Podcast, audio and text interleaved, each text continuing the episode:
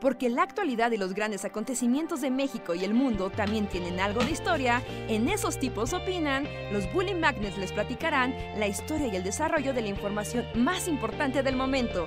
Quédate con nosotros que esto se va a poner de lo más interesante.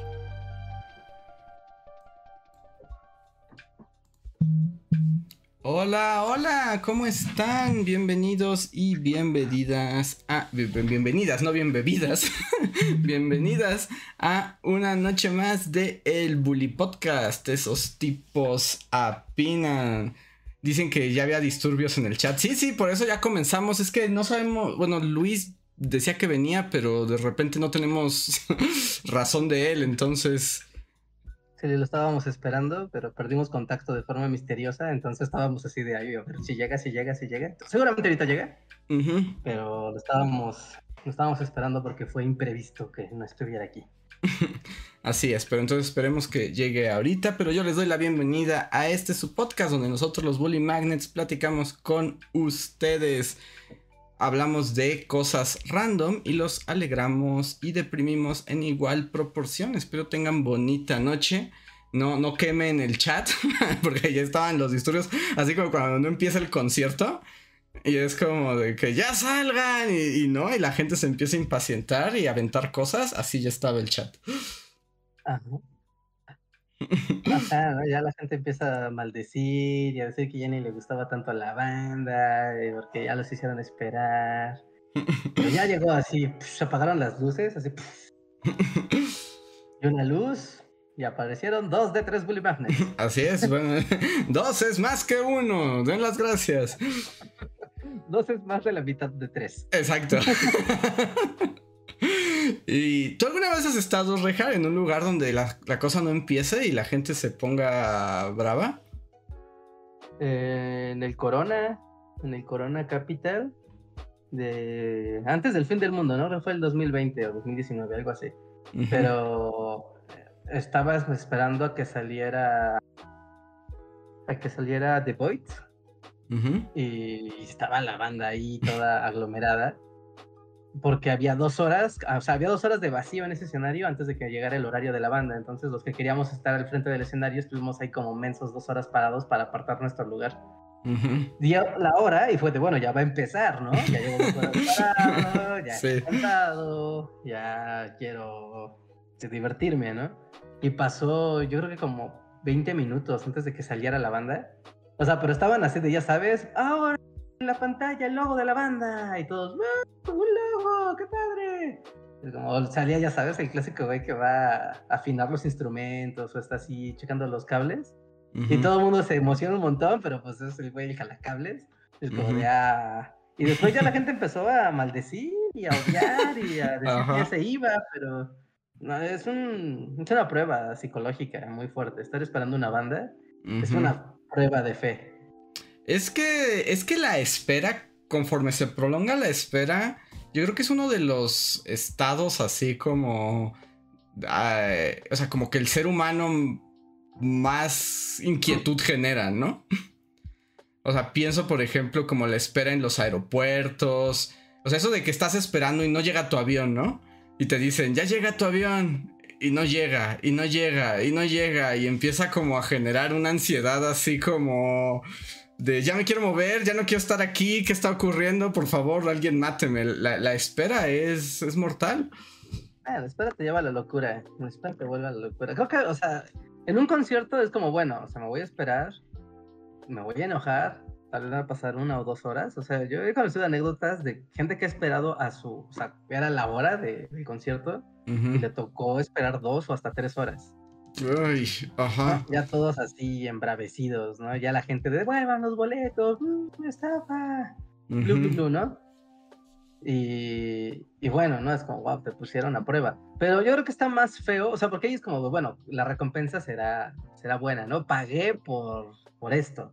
Pero, por ejemplo, la espera yo creo que más fea es la de los aeropuertos, porque ya sabes que está como la clavecita de tu avión. Y es como de, ah, claro, ¿no? Viene con atraso. ¿De cuánto? Incógnito.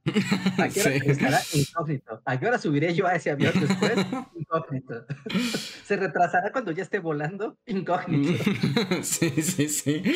Sí, sí, es terrible. Esperar es terrible. Creo que ya está Luis aquí nada más para saber si nos escucha. Hola, sí, aquí estoy. Solo estoy colocando todo el setting. Sí, sí, sí. Nada más para saber si estabas ahí. Estamos hablando de la espera. ¿Qué es la espera? ¿Qué tanto te puede enloquecer? No, tienes la locura y esa la, esa la viviste. De hecho, la vivimos los tres en carne propia. La última vez que a Talentland, ¿no? Fuimos a Talentland, muy padre, muy padre Talentland, Talentland School. Pero cuando regresamos del aeropuerto de Guadalajara a Ciudad de México, los, los, vuelos, todos los vuelos iban con retraso, porque ese día hubo un, bache en la pista y colapsó el universo. No importa, nosotros llegamos con, con mucho atraso al aeropuerto de la Ciudad de México y fue de, bueno, ya llegamos, bueno, ya. Uh, ok, ya llegamos. Pasamos a la zona de equipaje, ya como de, bueno, ¿cuánto tardarán en salir las maletas? ¿Cuánto? ¿Cuánto podrían tardar? Y estuvimos que como dos horas ahí parados esperando a que salieran las maletas. Además, déjame decir algo, porque en teoría nosotros llevábamos maletas de cabina, pero cuando abordamos decidieron que ya estaba lleno el avión y es como de pues ya está lleno y las, les vamos a meter sus maletas en pues en la carga y es como ¿cómo está lleno? O sea, es como solo traigo una maletita y fue como pues sí, ya no la puede usted subir y va a tener que como de me la llevo en las piernas, no hay problema y me acuerdo que a mí me agarraron mi maleta y fue de no, va para abajo. al hoyo. Y así, no, maleta. y no era necesario. Y ahí estuvimos, o sea, y ahí estuvimos muchas, yo creo que fueron fácil dos horas. Del último proceso que es el más feo, porque se supone que ya es el más rápido de todos. Es donde ya, ya llegué, ya rápido me van a dar mi boleto porque lo que quieren es que me largue del aeropuerto. Pero no se acababa. No, llegaron, sencillamente no llegaban las paletas. Sí, fue una pesadilla, fue una pesadilla. Porque además como... ¿Empezamos a hablar de, de la espera? Ajá. solo decidieron que era el tema del día de hoy. Ah, es que eh, eh, empezamos un poco tarde y lo que decíamos es que el chat ya estaba entrando en los disturbios porque estaban a la espera y no comenzaba esto. Ah, como en los conciertos cuando estás esperando a que salga la banda y la gente se empieza a desesperar. Así, ese tipo de espera. Ya, sí, sí, esperar siempre es un fastidio. Sí. Por ejemplo, una representación muy adecuada de la espera y el absurdo de esperar y que es terriblemente angustiante es esta obra de teatro de Samuel Beckett que literalmente se llama Esperando a Godot. Ajá, sí, es como es una troleada, bueno, es una troleada. O sea, sí, pero justo de eso se trata. O sea, es como spoilers, spoilers por una obra que se escribió en que se había escrito a principios del siglo XX, ¿no?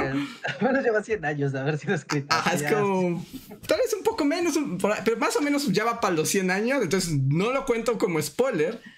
Pero justo es un poco de este teatro del absurdo, pero eh, la idea, el planteamiento es que hay dos personajes que son como unos vagabundos homeless medio excéntricos que están esperando a, un Godot, a un vato que es Godot, porque ellos están seguros que cuando él llegue les va a mejorar como como la vida. Pero es como, spoiler, Godot no llega y son tres horas de obra de teatro. Usted está, ahí como espectador con los vagabundos, escuchando todo lo maravilloso que va a ser. Y, te trolea, te trolea la hora. Es de 1953. Ah, antes un poco, es casi, bueno, es un poco más este reciente de lo que pensaba. Pero es muy angustiante, porque parte de eso, ¿no? Como al esperar algo, y esperar, y esperar, y esperar, te trastorna y sí te lleva como como a la locura. Y luego tiene un montón de simbolismos y así. Pero la angustia de estar esperando a Godot, o sea, la angustia de la espera está muy bien representada en esta obra de teatro. Yo podrían haber hecho como un esperando a Godot de, nuestra estancia en el aeropuerto de Guadalajara, ¿no? sí, sí, sí. Porque además sí. De las maravillas que nos traería la vida. Que además si hubiera podido ser uno esperando a Godot, porque además como en la obra todo empieza como muy normal, ¿no? Es como de, oh, hay un pequeño retraso, esperemos. Pero conforme el retraso, o sea, como mientras el retraso es más largo y la espera se prolonga, es como de, ay Dios mío, y ya nos parábamos, buscábamos qué comer, comíamos algo, tomábamos una bebida, íbamos a un lado, ya no te puedes quedar sentado, un rato platicas, pero al rato ya no quieres platicar y empiezas, ya quieres matar al de junto. Ah, esperar te pone en un estado psicológico muy extraño. Es una ansiedad ahí, ahí como pasivo-agresiva. porque incluso cuando estás esperando, digamos, uh, estás esperando el camión o estás esperando el, avión, ¿no? Y es como, estoy esperando que esa pantalla cambie y que alguien en un altavoz diga, no, vuelo, 22, 22, 3, atentos. Y dices, bueno, ok, voy a, tengo hambre, voy a la cafetería, pero no quieres ir porque dices, no, es que va a sonar, sí. no lo voy a escuchar. No, quiero ir al baño, pero si voy al baño, no voy a escuchar y si no escucho, todos se van a adelantar y me van a ganar el lugar y voy a ser un perdedor. Y entonces empiezas a enloquecer lentamente por la espera, porque te hace que te reprimas a la idea de que la espera acabará cuando no estás, cuando no estás atento. No, no, es lo peor. Sí, sí es un estado psicológico alterado. sí, o como... A mí, uy, ese está buenísimo, ¿eh? hacer fila en los parques de diversiones tiene ese mismo efecto de me voy a divertir mucho, me voy a divertir mucho. Cuando llegue me voy a divertir, pero llevo una hora en la fila y no me estoy divirtiendo. Y, cuando ya llega y es como tus diversiones, algo que dura, ¿qué? ¿Dos minutos? sí, y esperaste 40 minutos. Ajá, es raro, a mí me deja un vacío muy extraño. Muy, muy, muy extraño, es como de me divertí, pero ¿valió la pena? Como, ¿qué significó esta diversión? ¿Qué o sea, una, fila así, de, las filas como más memorables que tengo, ¿no? Estaba con un primo mío y estaba con mi. y estaba con mi hermano, ¿no?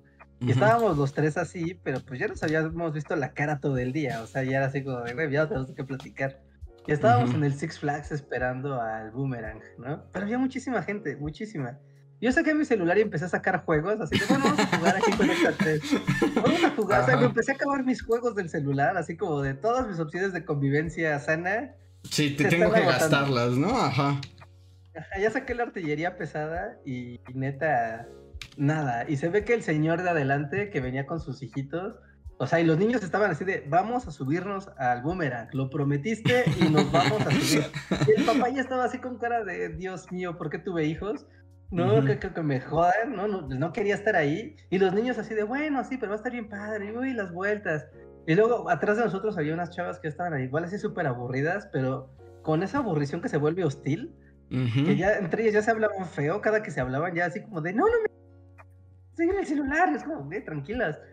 ¿no? y, era muy raro, era muy raro. Y de repente llegamos, subimos al, al boomerang, y recuerdo ese momento que el boomerang te sube, ¿no? Digamos que es un carrito, ese carrito te, sube mucho y después de esa altura te suelta para que hagas unos giros, ¿no? Es así el juego. Recuerdo cuando estaba yo dando los giros, en vez de estar así de, ¡Fuerza G, llévame! O sea, cuando estaba de cabeza, estaba viendo a la fila de la gente que estaba esperando. Y eso fue lo que observé, así de, ah, la gente sigue esperando. Mientras estaba girando a la velocidad, así de, estoy esperando por esto. Así es. Por esto que yo estoy aquí arriba. Sí, sí, sí, sí. Entonces, en vez de disfrutarlo, o sea, estuvo divertido y todo, pero esa reflexión de estoy a toda velocidad, con todas las fuerzas que hay contra mi cuerpo, y acompañados de la reflexión de esto no lo vale, y ustedes que están ahí formados dos horas como yo estuve, se van a arrepentir cuando estén aquí arriba, me jodí, me jodí el juego. Sí, sí, sí, sí, sí, te lo echaban a perder. en fin, así son, así son las filas, las esperas. Sí, las esperas. Está pensando en otro tipo de espera, pero bueno, todas son muy angustiantes. Sí, sí, sí, da taquicardia a veces. Sí, justo estaba como tratando de pensar en otro tipo de espera, pero no, no se me ocurre como. Fuera como del aeropuerto. Mm, este, a mí me ha pasado como cuando te citan a algo. O sea, o sea, tanto así como desde la cita con el doctor, o por ejemplo, que alguien te llamó y es como de. Llega tal hora y llegas así como a una oficina y te dicen. Ah, pues derecho. Y te, te sientan y es como de a esperar. De hecho, es que no me acuerdo. Uno de ustedes no estaba. Pero no me acuerdo si era Reinhard o Luis. ¿Se acuerdan una vez que nos invitaron a la peor entrevista de la historia? Yo, yo estaba presente en la, yo estuve presente en la peor entrevista de la historia. Yo te. Yo. O, o el que no La estaba era Antonio. entrevista de la historia de las entrevistas, ajá. Es que Yo éramos- ya estaba. tú sí estabas. Tú, tú estabas, Reinhard. Una entrevista que era en una como oficina de gobierno. Ok. No, yo no, Era como por Tlalpan, ¿no? Como por muy al sur de la ciudad. Ajá. Ok, sí, entonces no, no estuve yo. Ajá. Y No, estaba Antonio, estaba Antonio y nosotros dos. Ah, entonces Reinhard fue el que no fue a la peor entrevista de la historia. La peor entrevista de la historia de la humanidad. Es que en esa ocasión, como que era para un programa de gobierno o algo así, y nos llamaron. Y justo, pues llegamos en coche, llegamos, fue como de, ah, claro, Bully Magnets, pasen por aquí. Y fue como de, tomen asiento, ahora los atendemos. Porque nosotros teníamos la, la idea como, haz de cuenta que a las 4 iba a ser la entrevista. Y pues esperamos, y esperamos, y pasaban los minutos, y los minutos, y los minutos. Realmente, la verdad, o sea, tal vez tú lo recuerdes mejor. Yo, en mi mente sí es como un borrón así. O sea, recuerdo haber estado ahí, recuerdo que fue mucho tiempo, pero no recuerdo exactamente ni, ni, ni por qué llegamos ahí, ni de dónde salió, ni qué era. No, o sea, todos los detalles están súper nebulosos. Mis detalles de qué era esta novela. Sé que era como para el gobierno y que habíamos hablado como justo, era como un programa gubernamental y nos iban a hacer una entrevista para un espacio que tenían en un radio, en un programa de radio. Pero estuvimos ahí esperando a que nos atendieran como hora y media. Hora y media nos estuvieron esperando. Al grado que dijimos fue como de ya nos vamos. Fue como, no, por favor, no se vayan, es que no han llegado los locutores. Y así como nosotros, horrible, y, y no nos dejaban ir. O sea, por un momento se volvió como el ángel exterminador, porque yo me acuerdo que era como de ya nos vamos. O sea, La puerta no abría. Y, era como- o sea, y luego salió como un. O sea, lo único que recuerdo de la peor entrevista de la humanidad es que en algún momento llevábamos como una hora esperando y salió como un jefe, como Ujú. un. Como el clásico puto jefe que hay en todas las oficinas. sí, sí. Este, como a decirnos, ¿y ustedes qué? Así, como, como hablar así como. Es su tono jefe, ¿no? Ni siquiera recuerdo exactamente qué fue, pero sí recuerdo que hasta nosotros es así como de, madre, ese es el jefe. Nos estaba diciendo así como, como, tri- como consejos para triunfar y lo, no sé, un chingo de cosas, ¿sí? Ajá, como de son jóvenes. les re- como les recomiendo, siempre Ajá. escuchen a sus superiores. Si sus superiores dicen que es azul, ustedes dicen que es azul, aunque lo vean rosa. Y luego el puto jefe todavía, todavía siguieron horas. O sea, el jefe se fue y siguieron horas, así de. Nos, dejaron. Y luego, o sea, todo esto terminó así, bueno, ya, ahí va la entrevista. Y fue la peor entrevista de la historia. Porque la que, la que era la locutora, o sea, que llegó, que era como una escuinclita, como de 15 años, que además como que era justo la nieta del jefe más jefe. Porque además llegó como con toda la. Así como. Con toda la calma del mundo. Como de. Morra, llevas dos horas tarde y como le valió gorro. Y justo nadie la puede regañar porque es la hija del jefe. Y llega y es como de. Ah, hola, ya nos ponen. Y empieza la entrevista así en friega. Porque pues ya llevamos mil horas retrasados. Y la primera pregunta es: Bueno, ¿me pueden decir su nombre? ¿Quiénes son ustedes y qué hacen? Así, así como, "Ah, díganme quiénes son, ¿no? Así como de, soy una pendeja y tengo un programa de radio. ¿Quién ustedes? Sí, sí, fue, fue. Qué bueno que no estuviste ahí, Richard. Qué bueno que no estuviste ahí. Fue la peor entrevista de la historia. Y nos estuvieron esperando como a Godot. Ah, Sí, sí, esa, sí, esa espera para la entrevista pudo haber sido donde estuve esperando a Godot. Wow, sí, sí, sí. sí, sí, ¿Qué ha sido la peor Está- entrevista de la historia? O sea, como ya viéndolo fríamente. ¿Ha sido la Sí. peor entrevista de la historia? ¿Sí? Sí, sí, sin ¿Tú duda. sí? Yo diría que sí. O sea, Yo también. O sea, porque, porque también el, el hecho de que nos hayan, o sea, es como de, nos, Porque ha habido entrevistas malas o lo que sea, pero como que son inmediatas, ¿no? Así como de... Pero el hecho de que tengan esperando tres horas en una oficina y tengas que. Y luego llega un jefe a decirte. ¿Qué onda, chavos? Ustedes. Así, o sea, como a hacerte comentarios súper de jefe. Y, luego. Ajá, y luego después de tres horas tengas que desencadenar en. ¿Y ustedes quiénes son qué? ¡Ay, soy bien estúpida! O sea, sí, sí, es la peor entrevista de la historia. Sí, sí, sí, porque a veces nos ha pasado eso de que te llaman y te preguntan quién eres y es como, entonces, ¿para qué me llamaste si no sabes quién soy? Pero al menos es rápido y expedito. Ajá, ¿no? Y son como esas eh, entrevistas como de, de relleno de programa. Ajá. Es como de, ah, mira, o sea, mire, no, no es una investigación, es una entrevista, usted quién es y qué hace, y Ujú. listo, lo que sigue, rápido. Aquí está el floor manager, le voy a decir qué hacer, vámonos, rápido. No, pero la ofensa, la ofensa es la que lastima, aquí el, la espera es la que lastima. Y, y que te pongan. Además, te digo que se volvió el ángel exterminador, porque me acuerdo que un momento dijimos, ¿saben qué? Ya vámonos. Es como de. Sí, en algún momento, ajá, justo dijimos como de, pues ya nos vamos. Y fue así que, no, Y nos tuvieron ahí, sí. No, nos debimos haber ido. En retrospectiva es así como Sí. de... Éramos muy aparte Era jóvenes. como para radio... Sí, Secretaría de Relaciones. Exteriores. Era como una Secretaría de Comunicaciones y Transportes, el radio, y era como. Aparte, nadie escuchó esa entrevista en el mundo. Nadie, sí. Ajá. Pero O éramos sea, se jóvenes. perdió sí. el éter del espacio, así como en contacto, al principio de contacto, así. sí, sí, sí. se perdió en, el- en las ondas del universo.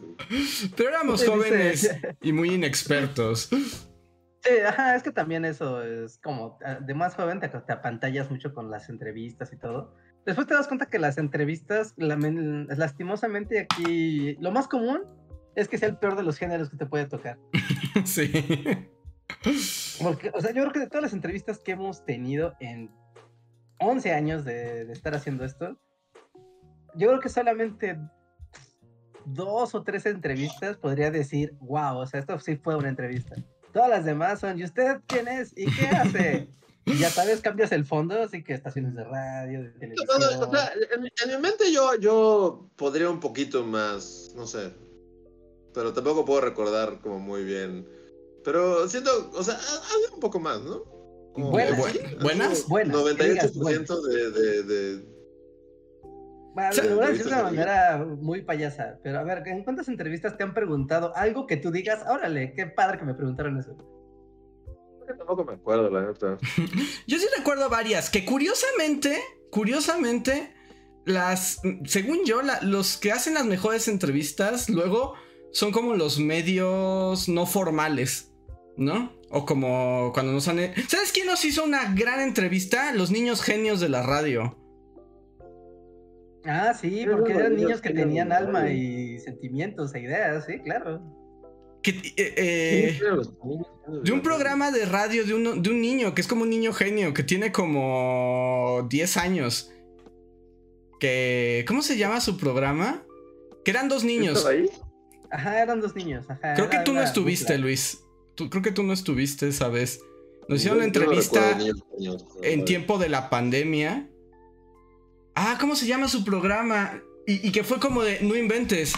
Estos niños tienen 10 años y son la mejor entrevista que nos han hecho jamás. El, sí, el niño, el niño ganador del Pulitzer. Ajá, exacto. Era niño Pulitzer. Los niños Pulitzer, la verdad es que ellos sí hicieron una entrevista muy buena. Yo, yo estaba. Tú no estabas, tú no estuviste. Creo que solo estuvimos Reinhardt y yo. Sí, pero ¿para dónde salía? Seguramente, ¿qué fue de niños Pulitzer? Ahora quiero saber. ¿Cómo? Es que se me olvidó el programa, que justo acababan de entrevistar, estar a AMLO, pues, o sea, poco tiempo antes. Ajá, sí, sí, sí. ahorita, En el reel de correos de Willy Magnets lo voy a encontrar. En algún correo viejo es como. Niños Pulitzer. Sí. Ajá, sí, sí, Que hasta sí. uno de esos niños era como activista desde niño, como que estaba en una asociación contra la violencia infantil y eran unos niños acá super pro. Sí, no, Creo que sí estuve. Creo que sí estuve en esa entrevista. Y que fue como de, wow, estos niños con 10 años han hecho más periodismo que todo, así como que cientos de reporteros que hemos visto. Disculpen. Siento que nadie nunca nos va a volver a hacer una entrevista. no, ya no, nunca más. Son muy caprichosos para sus entrevistas. Pero ha habido unas buenas. O sea, sí ha habido unas buenas. Y otras como la peor entrevista del mundo. Pero pues supongo que eso le pasa a todos, ¿no? No, pero no todas son la peor entrevista del mundo. No, no. Si de repente hay. Que por ejemplo, o sea, lo, voy a leer porque es como un super chat y es como pertinente para la conversación o lo que sea. Pero justo, dice Orlando Ruiz, eh, dice, Bullies, fue buena la entrevista de Nacho Lozano. Estábamos solo Reinhardt y yo. Pues así fue buena, ¿no? Entra dentro de la categoría, ¿eh? Esa fue buena. dentro de la categoría que yo, o sea, para mí yo defino como entrevistas que, que te ponen nervioso porque realmente es todo un protocolo, ¿no? O sea, hay entrevistas que es como de un güey que te topa en el pasillo de la conferencia que estás dando y es como de, va. Pero hay cosas que bueno, eso fue como de una serie como, o sea, hubo varios eventos, ¿no? O sea, fue como toda una semana de bully, bully relaciones públicas, ¿no? Y esta fue como de las más grandes, fue todo un, o sea, pero sí es como, o sea, no siempre pasa que es como todo un evento, que es como de preséntense en Grupo Imagen, que es como todo un canal de televisión. Y luego ya entras y te escoltan y te llevan y te pasan por maquillaje y te a esperar en unas, estás viendo todo un set gigante, eso como que medio impone. Este, todo, toda la onda, estoy en la tele y así. Eh, y fue buena, o sea, yo no sabía nada de nada, o sea, no sabía ni en dónde estaba ni qué. Fue, fue cagada, pero también fue como muy onda televisión, así de que te explicaron así de... Porque al final tuvimos como una dinámica así de, de fue así como, ustedes van a estar en la dinámica de algo, de unas canciones, no me acuerdo qué era, pero era como algo como de unas como canciones, algo así, es como, sí, vamos a participar. como muy una televisión. A mí no me agrada, o sea, no me agrada, la verdad, porque como que me intimida tanta onda de cámaras y reflectores y así, pero fue una buena, o sea, fue una buena experiencia. Es como de... Es que ahí ves la diferencia entre, o sea, según yo, o sea, la entrevista no fue una entrevista profunda, así de, ah, mira, te voy a, te voy a cuestionar, te voy a sacar la sopa, sino más bien era como una entrevista de exposición de nosotros. Entonces era como estar con alguien que es un buen presentador, ¿no? Y entonces le puede dar dinámica a la entrevista, entonces la entrevista sale bien.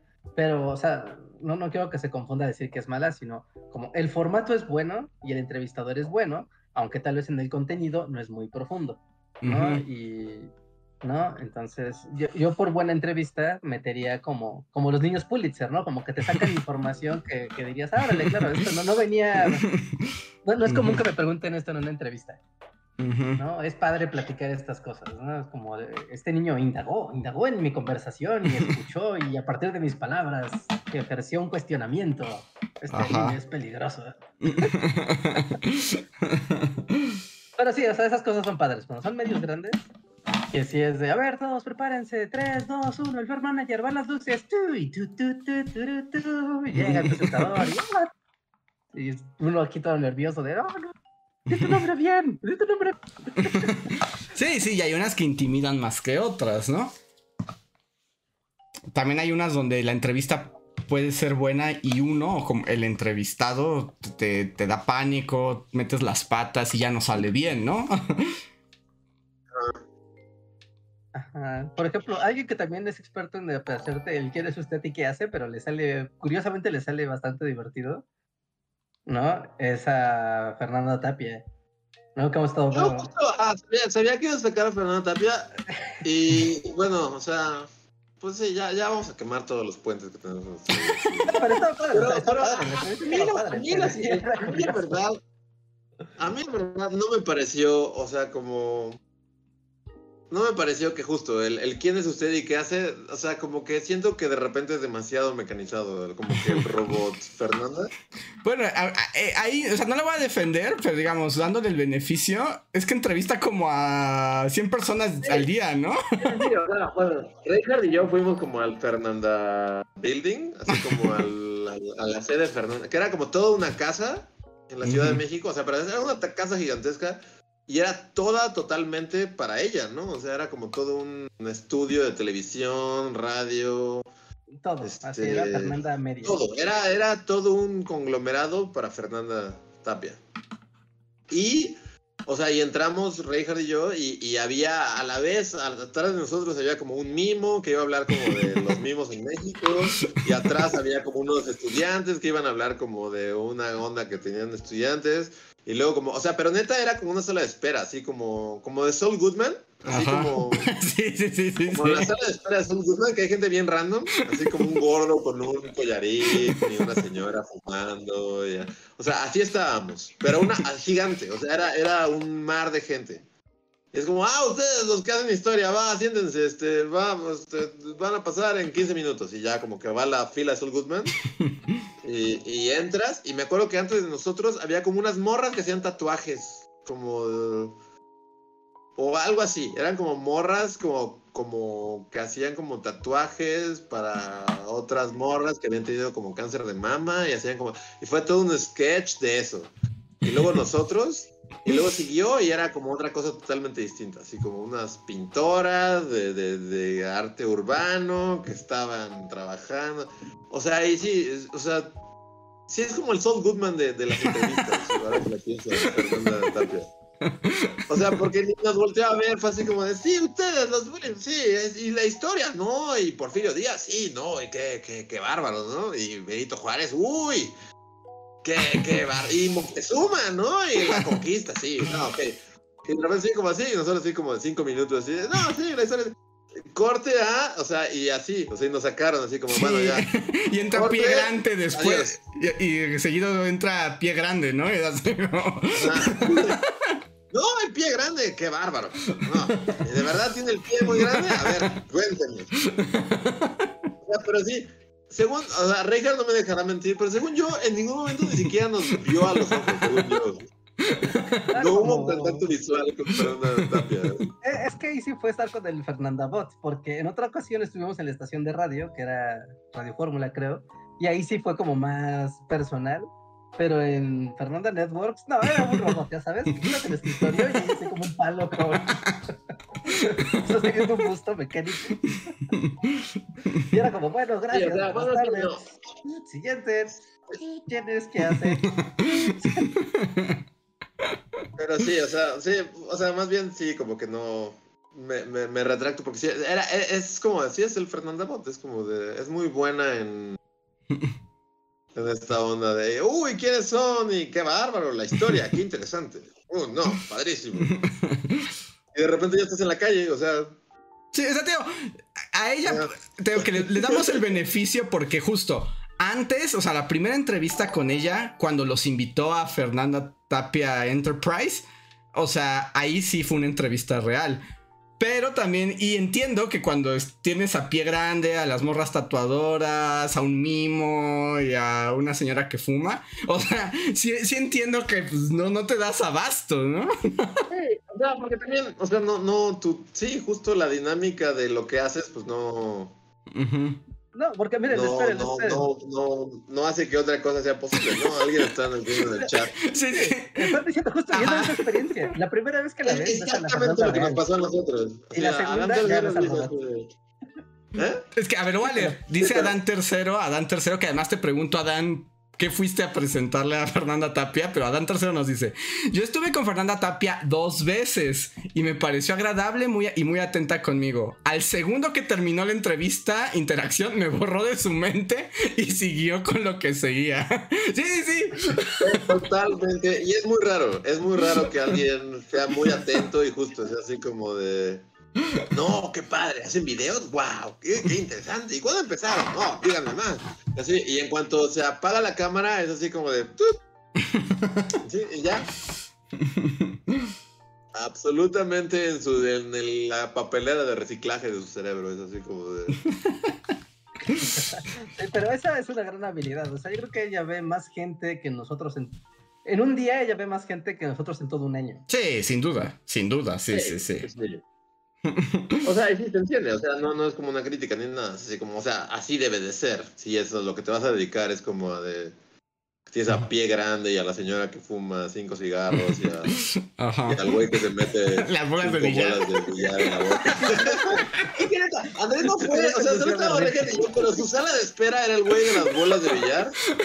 así grande y así, y la señora que fuma y así, y nosotros. Una barba de abejas.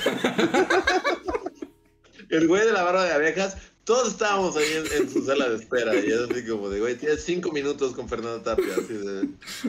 Y usted tiene una barba de abejas, qué bárbaro, y no le pican así a.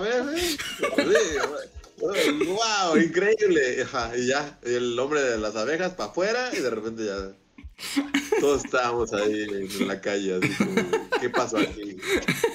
el hombre más gordo del mundo. Y luego te fuiste a tomar un café con el de las abejas porque ya estaban los dos en la calle. Sí. Sí, es, es una profesional, es una profesional de, de su negocio. Pero Sí, o sea, si vas a producir contenido para que haya todo el día, todos los días, en como 20 estaciones de radio y televisión a la vez, necesitas ser, tener esa habilidad. sí. Pero te digo, al menos es como memorable, ¿no? Sí, sí, sí, sí, sí, sí, sí, sí. Sí, no, porque eso es como de, mira, entraste como al universo mecaniz de las entrevistas industrializadas de Fernando Tapia, ¿no? O sea, entraste Sí. a la máquina de, de panecillos de las entrevistas. No, eso, eso está cool, eso está cool porque estás viendo otra manera de trabajar. No, pero también hay entrevistas mediocres de, no es para algo, o sea, puede ser para algún medio escolar o local, o algo muy chiquito, y que además hay que pues requiere que, pues sí, ¿no? Que el contenido sea atractivo. Y el entrevistador como que ni le importa que está entrevistando ni quién está entrevistando y ni siquiera lo va a intentar. Y tú estás ahí con él y él está ahí contigo y el reloj está corriendo. Eh, esas son las que a mí me enojan. Ujú.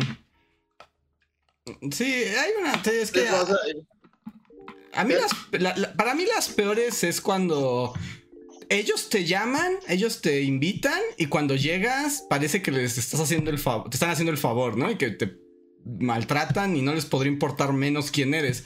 Y es como, está, estoy de acuerdo, o sea, se vale que no te importe quién soy, pero entonces no me llamas a mi casa y me dices, ven aquí, Sí, ¿no? sí. Y pues sí, eso es como muy común también que pase. O sea, como Ujú. que... Y solo, o sea, la, la- de las mejores entrevistas que hemos tenido en nuestra vida fue cuando Reinhardt le empezó a, a- a gritar a una niña en, en Durango. así de- Sí, es cierto. Pero yo creo que esa fue la primera entrevista, ¿no? Tú sabes que es un pirata informático, niñita. Sí, es cierto. Eso es yo creo que esa fue nuestra primera entrevista. Y fácil fue como de las primeritas, así de... de... No, fue la no primera. la primera, sí fue de las primeras. Y estábamos en un set de TV Durango y así, y como que las niñitas habían ido como por el Día del Niño o algo así. Sí, ¿no? el día del niño. Es que porque no- fuimos el día del niño y el programa de la mañana eh, era como un programa matutino. Entonces ya saben, estaba como la conductora y unos payasos y unas niñitas y nosotros. Esas vestidas de hada. Y luego nos juntaron con las niñitas que iban como a la hora del payaso y Reinhardt les empezó a gritar que, que su información era valiosa y que no la... No... Sus contraseñas. Había piratas informáticos dispuestos a robarla. Pero quién sabe, tal vez les moviste el cerebro tan cabrón que ahorita esas, esas niñitas son así como Están atrás de expertas en sí, informática. de- a partir de que le gritaran un programa en TV Durango, se, se volvieron súper rifadas así en, en programación. eh. ¿no? Son las. Son las hacker queens. Sí, tal vez ahorita ya son así como Anonymous, pero algo que no esté chafa como Anonymous. O sea, así como gente protegiendo la información de otros. Son heroínas hackers. Ah, exacto, es como creaste la nueva Anonymous. Y me hizo darme cuenta que mi información es delicada y que el internet es un lugar peligroso. Fue en un set de televisión en el 2011. Yo era solo una niñita que había ido por dulces. Un señor me empezó a gritar acerca del... Un señor perturbado empezó a gritar sobre piratas informáticos. Porque además, porque además acabamos de hacer los videos de la piratería en el Caribe y por alguna razón Reinhardt decidió hablar de piratas informáticos. Porque No era piratas.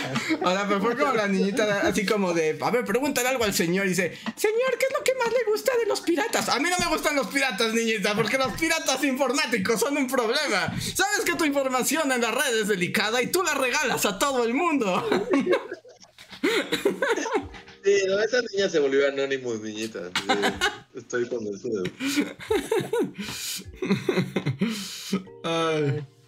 Sí, o sea, en momentos de entrevista ha habido grandes momentos. sí. ha habido grandes momentos. Momentos. Creo que esa Ese tal vez sea, para mí tal vez sea el top de momentos. la primera, primera, primera entrevista de todas nos la hicieron en Campus Party. Y nos la hicieron una Ah, página sí. que ya no existe que se llama La Coctelera. Sí, todavía la pueden encontrar. Si ponen La Coctelera Tiempo y forma, o sea, pero eh, según yo, o sea, cronológicamente, la de Durango fue antes. Durango fue antes. ¿o antes que Campus? Sí. Creo que sí, Reinhardt. ¿En serio? Creo que sí Ah, fue vamos a ver, antes. pero por eso fue año 1 Bully. O sea, todos Sí, los sí, sí. pasaron año 1 Bully. Todo esto, o sea, la de Campus debió haber sido como, como un par de meses después, pero. Pero sí fue después de. de, de Durango. De perturbar a niñitas. Ah, no, de hecho no, mira qué mal, ya no existe, porque ya la página ya no existe. Pero sí, mira, aquí Pero está, no, por el- podría apostar mi vida a que Campus fue después que, que Durango. Mm, hay una manera de cruzar la información. Si buscas cuándo estuvimos y en Durango hicimos un video donde platicamos con la gente en el canal. Ahí podrías ver las fechas. Ajá. Ajá, porque aquí dice que está el mes 7, ¿no? Enero, febrero, marzo, abril, mayo, junio. Fue en julio. Algún día de julio. Ah, entonces sí, porque eso fue en abril, porque fuimos para el Día del Niño a Durango. Ah, entonces sí, porque claro. Entonces fue primero. Pero la diferencia es nada, o sea, eran meses. Sí, eran meses, eran meses. Pero sí, le gritaste a una niñita antes. Fue un gran año. Fue un gran año, un gran año. Ya ves, la niñita está liberando la red. Está bien, eres la niñita Deep Web y, y no sé, Ajá. eres de claves de, de programas informáticos, ya para de las escuelas. Ajá, con, Mr. Robot, pero, pero en mujer, concientiza a la gente de la importancia de tener una VPN. Sí, sí, sí. Sí, mira, esa niña estaba adelantada a su época. Ya cuando creció, ella ya sabía cosas. Qué bueno, qué bueno que le gritaste. Sí, sí, sí, sí, nunca sabe qué persona perturbada cambiará tu vida. Pues muy bien. Y voy a aprovechar esta pausa para agradecer a todos los que están ahora mismo conectados en el, em, en el podcast. Muchísimas eh, gracias. Y recuerden que si les gusta lo que hacemos aquí y en el canal principal, eh, pueden apoyarnos de distintas maneras. Una de ellas es eh, escribiéndonos un super chat, un pequeño donativo que nos dejan. Nos ayuda muchísimo y nosotros lo leemos aquí y con eso pueden cambiar el ritmo de la conversación. También pueden unirse al sistema de membresías o mandarnos super gracias, que son como los super chats, pero diferidos en los podcasts anteriores. Déjenme si los encuentro, porque ahora sí se me olvidó prepararlo. Eh, déjenme agradecer a los miembros del canal que más nos han apoyado este mes. Un apoyo directo y personal a ustedes. Muchísimas gracias. Y recordarles que si los nombro ahorita y están en el chat, tienen derecho a un super chat gratuito solo arrobando a Bully Podcast. Que son The Black Knight, Manuel Dueñas, Diego Imanol, Skyler Hill, Eduardo Lara, Sergio Juárez, Gustavo Alejandro Sáenz, Valdecat, Viridiana Rodia, Mirza Livia, Guardia de Riften, Mim, Jeremy Slater, Albita Maldonado, Tori Macio, Pablo Millán, Orma Hernández y Daniel Gaitán. En serio, muchísimas gracias. Gracias a ustedes y a todos los que nos apoyan de mil maneras diferentes. Son que podemos continuar em, esta labor. Tengo unos super chats que voy a leer ahorita, si les parece. ¿Sí? Dale. Sí, sí, sí, dale, dale. El primer super chat de la noche es de Osvaldo Cabrera. Hola Osvaldo que dice, buenas noches bullies. Andrés, ¿has podido leer algo de la novela que les compartí? Me muero de ganas por saber tu opinión. Sí le he estado viendo Osvaldo, no la termino todavía. O sea, solo le he estado revisando, solo leí los primeros dos capítulos. ¿Quieres que te dé mi opinión? O sea, ¿quieres que te diga qué pienso que puede mejorar en tu historia? bueno, no, la historia no. La, historia no tengo ningún problema con ella. Mi recomendación, mi recomendación, pero insisto, todavía no la, la completa. Entonces, tómalo con mucho. Este, delicadeza. Y conste que estoy haciendo esta crítica porque tú lo pediste. Yo ya me voy de aquí, que Andrés va a destrozar a un alma. No, no, no, no. inocente no. y compartió su novela. No, no, no, y está bien padre, o sea, y además siempre se aplaude a alguien que termine una novela, o sea, terminar una novela es un, como un logro único y, y, y se aplaude. Eh, más bien, Todavía no la leo, pero voy a decir dos comentarios y después conforme avance. Sobre la historia no tengo ningún problema. La historia me parece bien. La historia va interesante. Con unos ojos que se aparecen en el cielo y como que se roptan un niñito, pero luego no sabes si es un sueño o no. Eso está padre. Más bien, mis recomendaciones, una, no ponen ¿de verdad quieres eso? Pero una es para que la experiencia literaria sea como mucho más rica, mi recomendación es que describas más cosas, lo que está ocurriendo.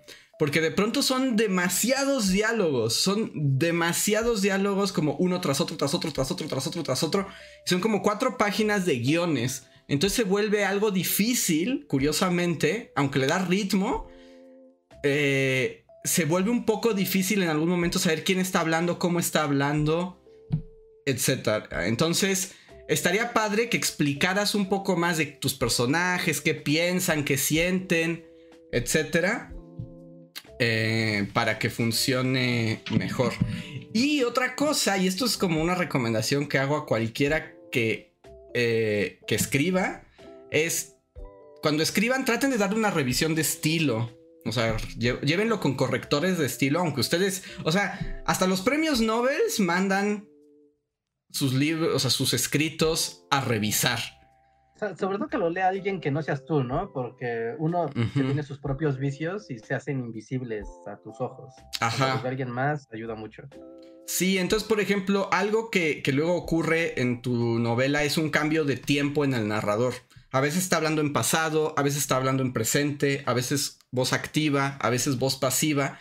Y la historia está bien, o sea, lo que estás contando está bien, pero esos detalles, si los puedes como que alguien te los chequen, ayudas a que el lector continúe la historia sin que diga, ah, ¿quién está hablando? ¿Quién dijo? ¿Cómo está? Y se pueda integrar mucho mejor en tu, en tu narración. La historia me parece bien, pero no puedo opinar más porque apenas, apenas la empecé. Es que no he tenido tiempo. Eh, eh, o sea, lo, he revisado como como a ratitos. Pero gracias por compartir y disculpas, pero tú pediste mi opinión. y yo soy como George. Ya es un maestro severo, así. Está bien, Andrés, nadie necesita maestros blandengues.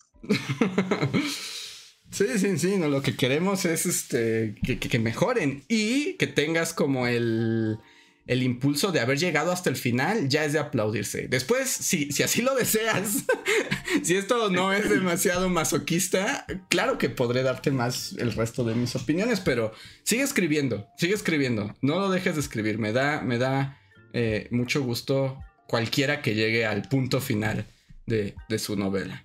Dicen que así comenzó Hitler. No, él me pidió retroalimentación y yo le dije, pero te la voy a dar sinceramente. Y él me dijo, claro, por favor, hazlo. Sí, no, pues de eso se trata, o sea. Sí se mejora. Si quieres que te digan, ay, qué bonita tu no, pues se la, se la das como a tu tía, ¿no? Sí, sí, sí. Ay, tú bien bonito. Pero, pues sí, si quieres como una retroalimentación chida, pues sí. Sí. Y... Ya tienes a escuchar cosas estas no fueron tan severas. Yo pensé que lo ibas a destruir así como. no, no, no, porque no habría por qué destruirlo. Ahora, sobre la historia. de Whiplash, así que le ibas a aventar una, tarola en la gente, así como de. Not my tempo, y así le rompo todo. Sí, sí, yo estaba esperando que le aventaras un, una tarola en la cabeza. ¿Vas a imprimirlo solo para poderlo romper? Sí, sí, esas son recomendaciones para que Porque eso pasa muchas veces, como cuando uno es escritor Nobel. Eh, no Nobel del premio Nobel, sino Nobel de nuevo. Eh, cuando uno es escritor Nobel es como uno tiene una buena historia y la quieres contar, pero a veces, como te faltan herramientas o todavía no las has desarrollado, tu historia puede perder brillo. Entonces es como hay que atender esas cosas para que tu historia sea como mucho más contundente. Ya después leeré bien la historia, porque yo solo leí el principio, y entonces tal vez sí me ponga más malvado, pero eso dame, dame chance.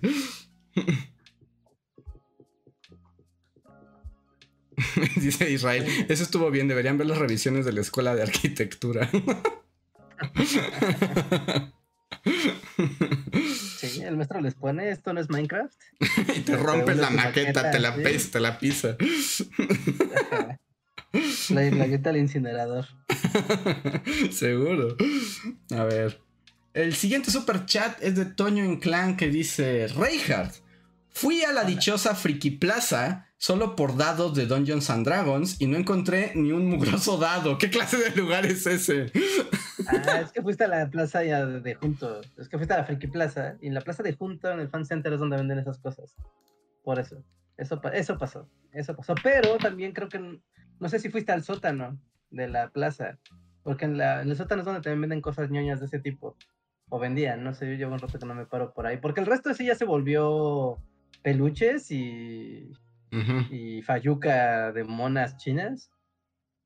Entonces, pues no, como que no funciona. Es abajo en el sótano o en la plaza de junto, en el fan center. Y ahí seguro encuentras. Sí, pero, qué bueno que fuiste. pues no, creo que no le gustó, ¿no? Porque no encontró la única cosa que fue a buscar. Yo insisto en que tú eres la única persona que recomienda ir a ese lugar.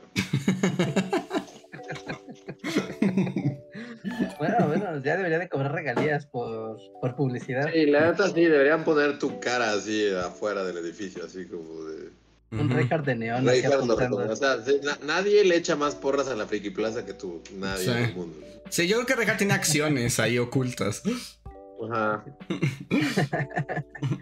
Ah, yo una vez quise tener un local de la Friki Plaza, o sea, no atenderlo yo, sino comprar un local de la Friki Plaza para, no sé, algo pero luego ya no lo hice y me arrepiento al día de hoy. ¿Sí? ¿Te hubiera gustado tener tu friki puesto? O sea, no yo, o sea, pero o, oler a pinche sopa maruchan diario. es un sueño. Para muchos sueños, güey. Todo pero por Oler a sopa diario así. Una sopa de camarón. Sí, pero, o sea, no tanto atenderlo yo ni eso, pero más bien como ser propietario de un local de la Friki Plaza y ya sabes, ahí siempre va la bandita y esos son locales que pues son, pues siempre son rentables, más o menos rentables. Muy bien. A ver, aquí va un super chat de Uciel Montoya que lleva varias partes, entonces pongan atención. Porque va como varias partes. Como empieza. Hola bullies. Buenas noches. Dice Andrés. Voy casi terminando de leer Lo Bello y lo Triste. Me gustó mucho. Es muy sencillo, pero muy bonito, algo muy japonés. Pero me dejó la duda de por qué es de tus favoritos. Supongo que en parte debe ser por lo hermoso que describe los templos japoneses. Y también, basado en ese libro, les quiero preguntar, bullies. ¿Ustedes qué opinan de enamorarse de alguien cuando ya están con otra persona? A la cual no han dejado de querer, pero aún así sus sentimientos por la otra persona son mayores. Mientras escribí este chat, hubo una persecución policiaca en mi casa. ¡Wow! ¿Qué es eso? ¿Qué giro? Hay demasiados giros en este superchat. unos chavos se brincaron la barda huyendo de la policía. Solo estuvieron de paso pero en, los en menos de un minuto ya estaba aquí media policida y curioso, muy what the fuck, y yo pensando en japoneses y amor, y tuve un show de realidad. Bofetada de realidad. Sí, sí, sí. okay. Hay demasiadas cosas. Hay demasiados momentos. Pero es que además escribió en vivo. A ver, vamos por partes. Eh, ¿Por qué me parece lo bello y lo triste? ¿Por qué me gustó tanto? Por la sutilidad japonesa y por la forma en que los sentimientos se retratan ahí, de una manera contenida, que parece que no pasa nada, pero que son una tormenta interior. Eso es lo que me gusta, como para resumirlo. Aunque podría hablar durante horas de ese libro. Uno. Ahora, dos, la pregunta que es como general. ¿Qué opinan de enamorarte de alguien cuando ya estás con alguien que no dejas de querer, pero te enamoraste mucho de alguien más? Vale, muy... ¿Chale? ¿Chale? Ajá. pues sí. Tal vez es como esa canción que no es amor, no es amor, es solo una obsesión. ¿Quién canta eso? No sé, es una cumbia, pero... Ajá, es una cumbia, lo que tú sientes se llama obsesión. ¿No? ¿Tampoco? Es no. de es básica, de tío borracho. ¿No? No, no sé cuál es esa. No es amor lo que tú sientes se llama obsesión, ¿no? Es una chica cantando. A, mí desde la chona, el, el, el, conocimiento de Andrés de la música popular me, me saca de pedo. pues es que es inexistente. No, no, no, estoy seguro, ni siquiera no, no me llega nada a la mente. Es bachata, bueno, sí, perdón, chat, sí, es bachata. ¿no? Este. Es que, no sé, soy muy malo en estas cosas, no sé, pues. Pues este. Ajá. ¿Qué te sientes? ¿No? Nada eso está relacionado en tu cerebro. Nada. No, no, nada, nada. O sea, si estuviera. Es muy raro, está, es que está, si hay como hay un sí, hay, algo ahí que sí, es una barrera mental. Sí, un vacío. De hecho, si ahorita, o sea, mientras Reinhardt canta, si me estuvieran tomando un electroencefalograma, o sea, estaría como, como muerto. ¿no?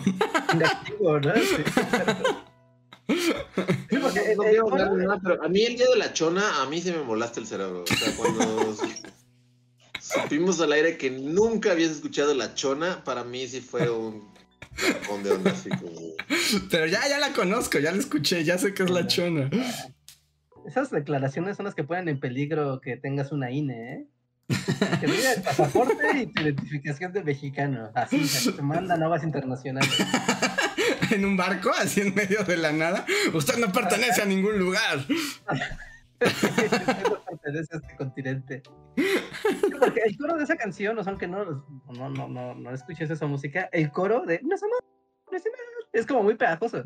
No, no, no, no estoy registrando nada. No es amor, no es amor, no, no, no. Tú sientes, se llama obsesión, ¿no? el chiste es que, bueno, no sé, yo soy muy, o sea, no, no tengo un comentario al respecto. Es como Reinhardt. Mi respuesta fue esa canción. Yo respondí con lyrics. Pues yo, yo qué diré, solamente pues, las emociones humanas ahí están y son contradictorias y terribles y por eso se escriben libros al respecto.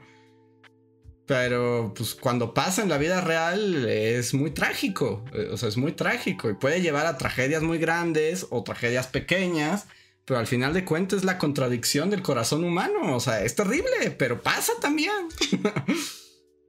Para la gente que no sabe de qué estamos hablando con Andrés, ahí les dejamos el link.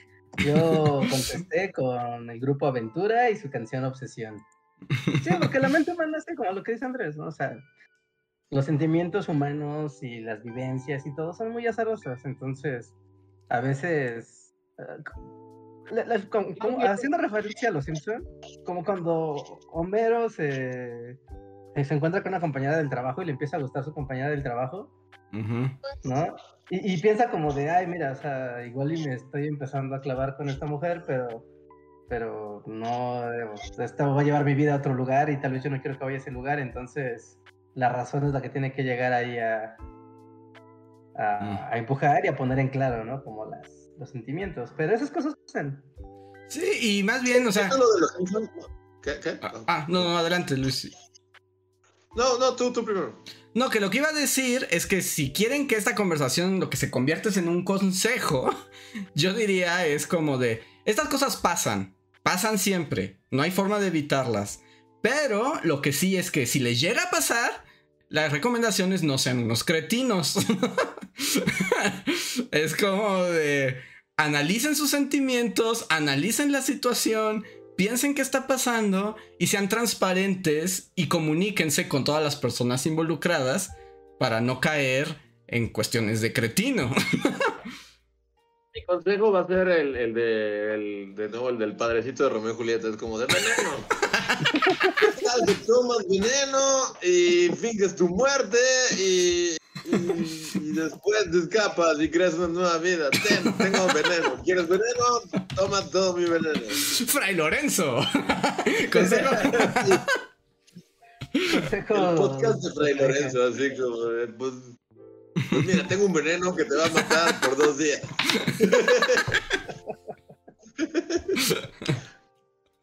Tu morra va a pensar que estás muerto y puedes empezar una nueva vida en otro lugar con tu nuevo amor. Fray Lorenzo es el peor consejero, o sea, es así, él tiene la culpa de peor todo. consejero de la historia. Fray Lorenzo. Aquí estaban pensando, o sea, ¿por qué, qué, ¿por qué Fray Lorenzo existe? O sea, como. Un señor así raro, güey, que está envenenando adolescentes ahí. Oye, pues la, la historia necesita un engranaje que haga que esto, esto. Sí, sí, sí, pero bueno, entonces ahí la dejamos, porque todavía tenemos mucha más eh, superchats. Em, Orlando Ruiz nos dice, ah, bueno, este ya lo contestamos, de Nacho Lozano. Eh, Lolencio Calolo, muchísimas gracias por el super chat, pero no escribiste nada. Si solo quieres apoyarnos, muchísimas gracias. Si quieres decirnos algo, escribe un, super, un chat normal. Solo agrega arroba bullypodcast para que veamos tu mensaje y con mucho gusto lo leemos. Mm, después Daniel Ortiz nos dice... Acabo de ver un video horrible donde los mencionan, desmintiendo las historias y algo de la leyenda negra. ok, ahí vamos de nuevo. Ajá, es como el meme de Grand Theft Auto, ¿no? Ajá, es como, here we go again. Ah, pero, mi- espera, antes de eso, Miguel Méndez no puso un superchat antes. Ah, lo tengo anotado, pero un poco más abajo. Tal vez fu- sí fue antes. Ah, ok, ok, bueno, perdón, para que no nos lo saltemos. Ok, está bien. Pues, pues solamente, o sea, para, nuevamente para los que están preguntando esto en el chat, sí, al parecer ya nos hicieron un segundo video porque eh, nunca hay suficientes bully magnets, pero eh, un poco es como de, no le vamos a dar importancia, no lo vamos a mencionar, nosotros estamos bien, no se preocupen, no nos quita el sueño, este, entonces, no, no, no se preocupen, pero vamos a dejar que, que fluya el mundo. Ajá, hay internet para todos, todos cabemos, eso está chido y está bien, ¿no? Y ya, es, es todo y está, y está padre, o sea, también es cool que otros canales se tomen el tiempo de pues, analizar tu contenido y hacer una, pues un contenido derivado de, ¿no? Eso siempre es como, en, en la- en el alma y el génesis de Bullying Magnets, ¿no? Está esto de hacer el contenido derivado, así que es como de, ah, güey, eso está cool. Ya cómo se, ya hacia dónde va y cómo va, pues es como de, bueno, el internet es muy amplio y de todo y para todos. Ajá, entonces, y ya conocen nuestras opiniones, ya conocen nuestra posición eh, y ya lo vamos a dejar ir. Así como de. O sea, yo, yo lo siento así como de, o sea, pero es que no, porque hay muchos comentarios como de, como que necesitan contestar, necesitan. Y como de, pero es que solo ver, o sea, solo ver, como, son dos, ¿no? Y cada uno dura como 40 minutos. Es como, o sea, lo siento, pero tengo que lavar mi cocina y ir a comprar detergente para mi ropa. Es así como de, no, no lo voy a hacer, no. O sea, no, no es por nada, pero no estamos obligados tampoco a siquiera Sí. ver el video. Además, insisto, de, no vamos a entrar en polémicas y voy a repetir lo que dije la vez pasada. Llevamos años investigando historia, construyendo interpretaciones históricas accesibles para todos. En cada video encontrarán nuestras fuentes, en cada video está explícita nuestra interpretación. Y ahí está. es todo transparente. sí, o sea, Ajá, sí, sí, como Reinhardt dijo, como la primera vez, es como, si quieren pelearse, peleense con la bibliografía. Ahí está. Ahí está, al final de esos videos está la bibliografía. Sí, sí, sí. Y, Sí, y ya, para, ¿no? para mí todo está mal porque ha habido comentarios así como de es que tienen que responder, es como de no, no, la verdad no tenemos que responder, ni siquiera tengo que verlo, es como, o sea, realmente tal vez suene mal de mi parte, pero es así como que solo entras, das clic y ves como el otro tipo de contenidos que hay ahí y ya sabes como para dónde tira, ¿no? El- la cosa, ¿no? O sea, es como muy O sea, ya, ya solo con ver los títulos de los otros videos es como de, bueno, ya sé por dónde va esta onda. Y la verdad no es por nada, pero yo no voy a ver 80 minutos de alguien que, que, que que, o sea, que vio los videos y que se puso así. Es como de, güey, no lo voy a ver, lo siento, pero no, no va a pasar. Tengo que barrer mi casa y pasear a mis perros y comprar detergente para mi ropa y, hacer cosas. O sea, como de, güey, neta, no va a pasar. Sí. Entonces lo siento, brigada, pero no va a pasar. Y, y además, justo vamos a mantenernos en el mundo de la educación y que un poco, eh, yo cada vez me doy cuenta que esto pasa más en el mundo del Internet. Como que yo noto que de pronto, no, no han sentido que de pronto ya como la gente que tiene algún nombre o una voz en Internet, o sea, desde los streamers, los youtubers, etcétera, como que ya nunca se trata de nada de lo que hacen, sino que se trata de los chismes entre ellos. O sea, se ha vuelto como el TV Notas. Ya, ya son TV Notas, ¿no? Y es como de, pues, está... o sea, es como mucho de de, ajá, de meterte al lodo así de agarrarte a trancazos en la secundaria, ¿no? O sea, como de. Uh, alguien hace como de, güey, es como la pelea de, así de, de, ah, es como de, güey, la verdad, no. Y, y bueno, esto lo platicamos como, como detrás del podcast, pero es, lo mismo que dice Reinhardt, es así como, güey, la historia es, es como, o sea, no es una ciencia exacta, pues, no hay como, o sea, no sé, o sea, la historia no es una cosa en la que puedas decir, déjame decirte lo que pasó, déjame, ven conmigo y te voy a decir exactamente, es como de, ¿quieres saber la verdad de lo que pasó en cualquier momento histórico? Yo la tengo. Y lo único que diré es como, o sea, los que sigan el canal lo sabrán, nosotros nunca decimos como de, güey, aquí vas a saber la verdad exacta de lo que pasó a tal cosa. O sea, lo que nosotros tratamos de hacer siempre es como decir, güey, la, la historia es algo súper random, que solo pasa y medio tenemos fuentes y podemos saber como qué pasó aquí y allá, pero realmente nadie sabe qué pedo. Y nadie, lo único que diré, lo único que diré es como de, o sea, decirme, pero cualquier personaje o canal que tenga como este tono como como paternal, así de, déjame te digo exactamente lo que pasó. Así como deja, deja te digo la verdad de lo que pasó en tal lugar. Es como de desconfíen, porque si alguien tiene como esto de esto es la verdad indiscutible de lo que pasó históricamente, nadie sabe qué pasó históricamente en ningún lugar. Y si alguien tiene como esta actitud de, deja, ven a mi canal y yo te voy a explicar por qué estos güeyes están mal y por qué yo tengo la verdad indiscutible de lo que pasó, Desconfíen porque lo más probable es que, para empezar, no sea la verdad y sea usado como un instrumento de propaganda, porque ya también lo, hemos dicho muchas veces aquí, es como de la historia, si algo se puede usar como instrumento de propaganda, es la historia, ¿no? que yo tengo un profesor que es como vaca sagrada de la historia, al quien yo quiero mucho, y ya, o sea, pues ha sido historiador así como toda su vida. Y una vez en una clase, justo haciendo como sus reflexiones, ¿no? Así como de, y yo he aprendido al final de, o sea, de 70 años de estudiar historia, que la historia pocas veces sirve para algo bueno y muchas veces sirve para cosas malas. Esa es la gran reflexión. Esa es la gran reflexión. Yo, lo quiero mucho. La reflexión final es esa. O sea, la, historia se utiliza. O sea, la historia es un cuento. O sea, la historia es como algo súper abstracto que realmente nadie sabe exactamente qué pasó, ¿no? Y es eso. Generalmente se usa para fines malvados y como fines propagandísticos y como para jalar una ideología que tú ya tienes como súper arraigada y es así como de. Tengo esta ideología, sea la que sea, sea de pa' aquí o para allá o lo que sea y solo lees la historia, lees a los autores de historia que la cuentan como tú la quieres escuchar y te cuelgas de todo eso y de repente pues ya, tío, o sea, sí, la historia es algo muy malvado. y, es, y es maleable. Realmente la gente la usa para cosas malvadas. Por lo general pasa. Y la verdad es que justo la cuestión de la historia es la interpretación, ¿no? Y desde dónde la miras. Y todos tenemos un sesgo ideológico y todos tenemos un punto desde donde miramos. La gran diferencia, y yo creo que con esto ya tenemos que cerrar este tema, es, todos tenemos un sesgo y de donde vemos el pasado y lo interpretamos.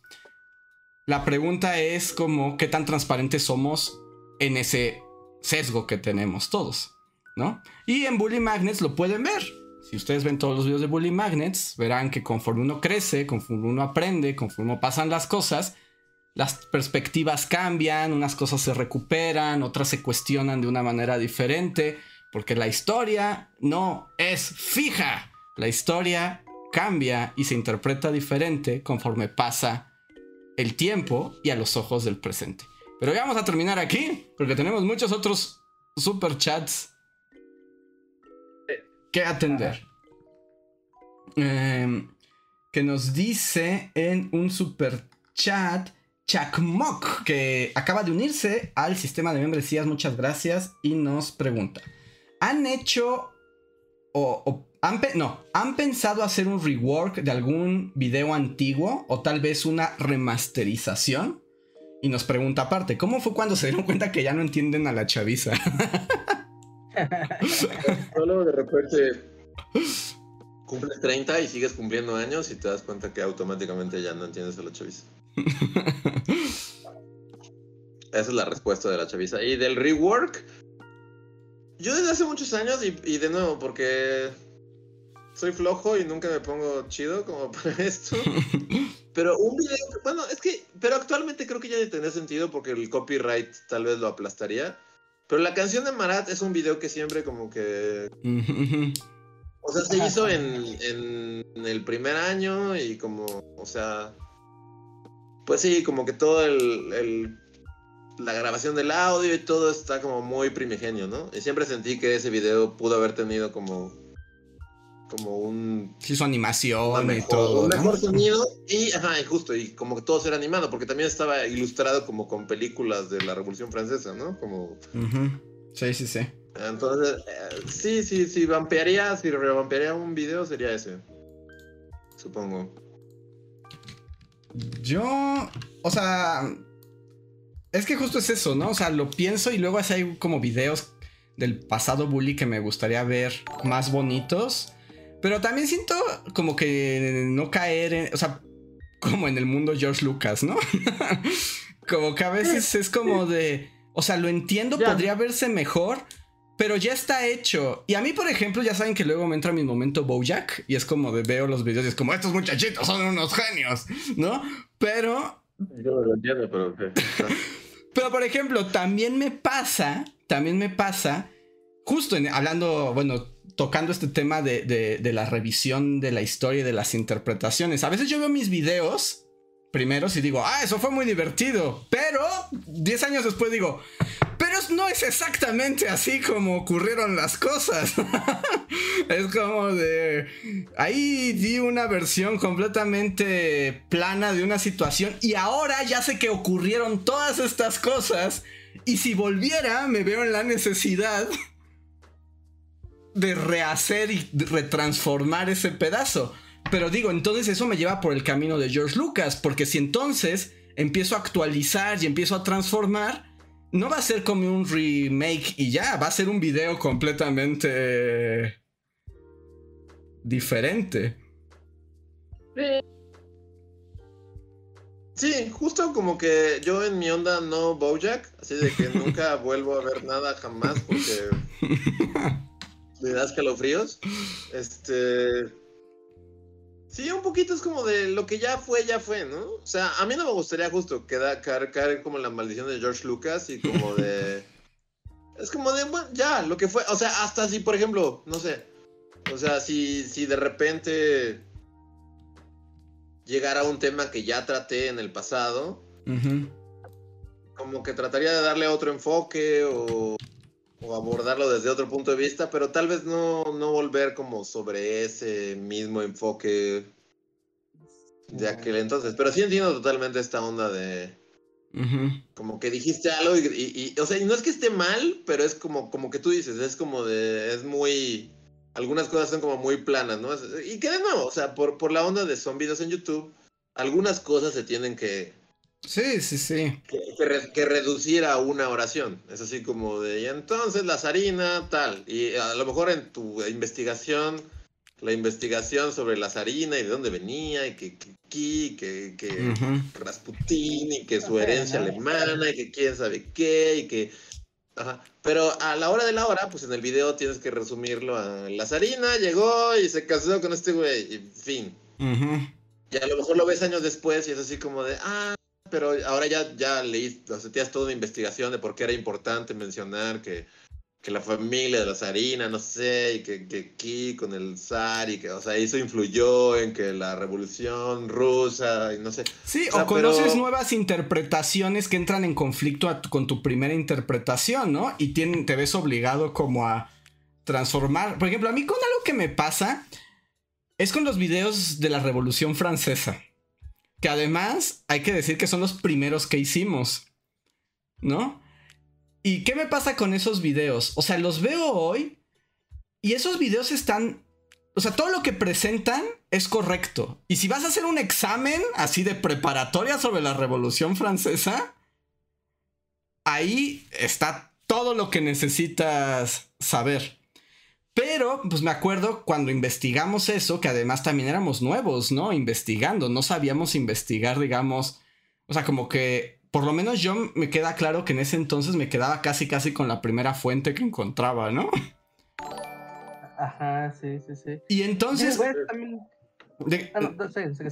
Hoy los veo y digo, está muy bien contada y además logramos como encadenar muy bien un suceso muy amplio y muy complejo pero ya hoy, después de haber leído mil cosas sobre la Revolución Francesa, entender de dónde vienen los libros que leímos de la Revolución Francesa, etcétera, digo, ay, está muy oficialista. Era así como. Si veo a Charles de Gaulle así agitando su. su bandera. Sí, y es como de.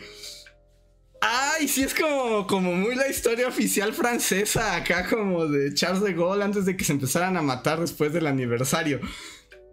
Que está bien, o sea, es una, es una visión, pero como yo ya leí un montón de cosas más, siento que se puede todavía como darle más vueltas, pero eso ya es obsesión personal, ¿no? Como es acumulativo, o sea, como el conocimiento que vas adquiriendo al hacer videos de historia durante un chorro de tiempo, te vas haciendo de muchos datos y de muchas cosas que, que machan con el paso del tiempo que, en serio, aunque leas el libro más acá de la Revolución Francesa, no te terminas enterando de todo, porque después, no sé, ¿no? Leíste el libro del Imperio Otomano y después leíste uno de la historia de Inglaterra y fue de, ah, wow, o sea, hay cosas que aquí cruzan que no necesariamente en mi libro de historia las dice, porque lo mismo le pasó al autor cuando estaba haciendo su libro. sí, sí, sí. Para despejar, para, para, para fines de, de ser claro.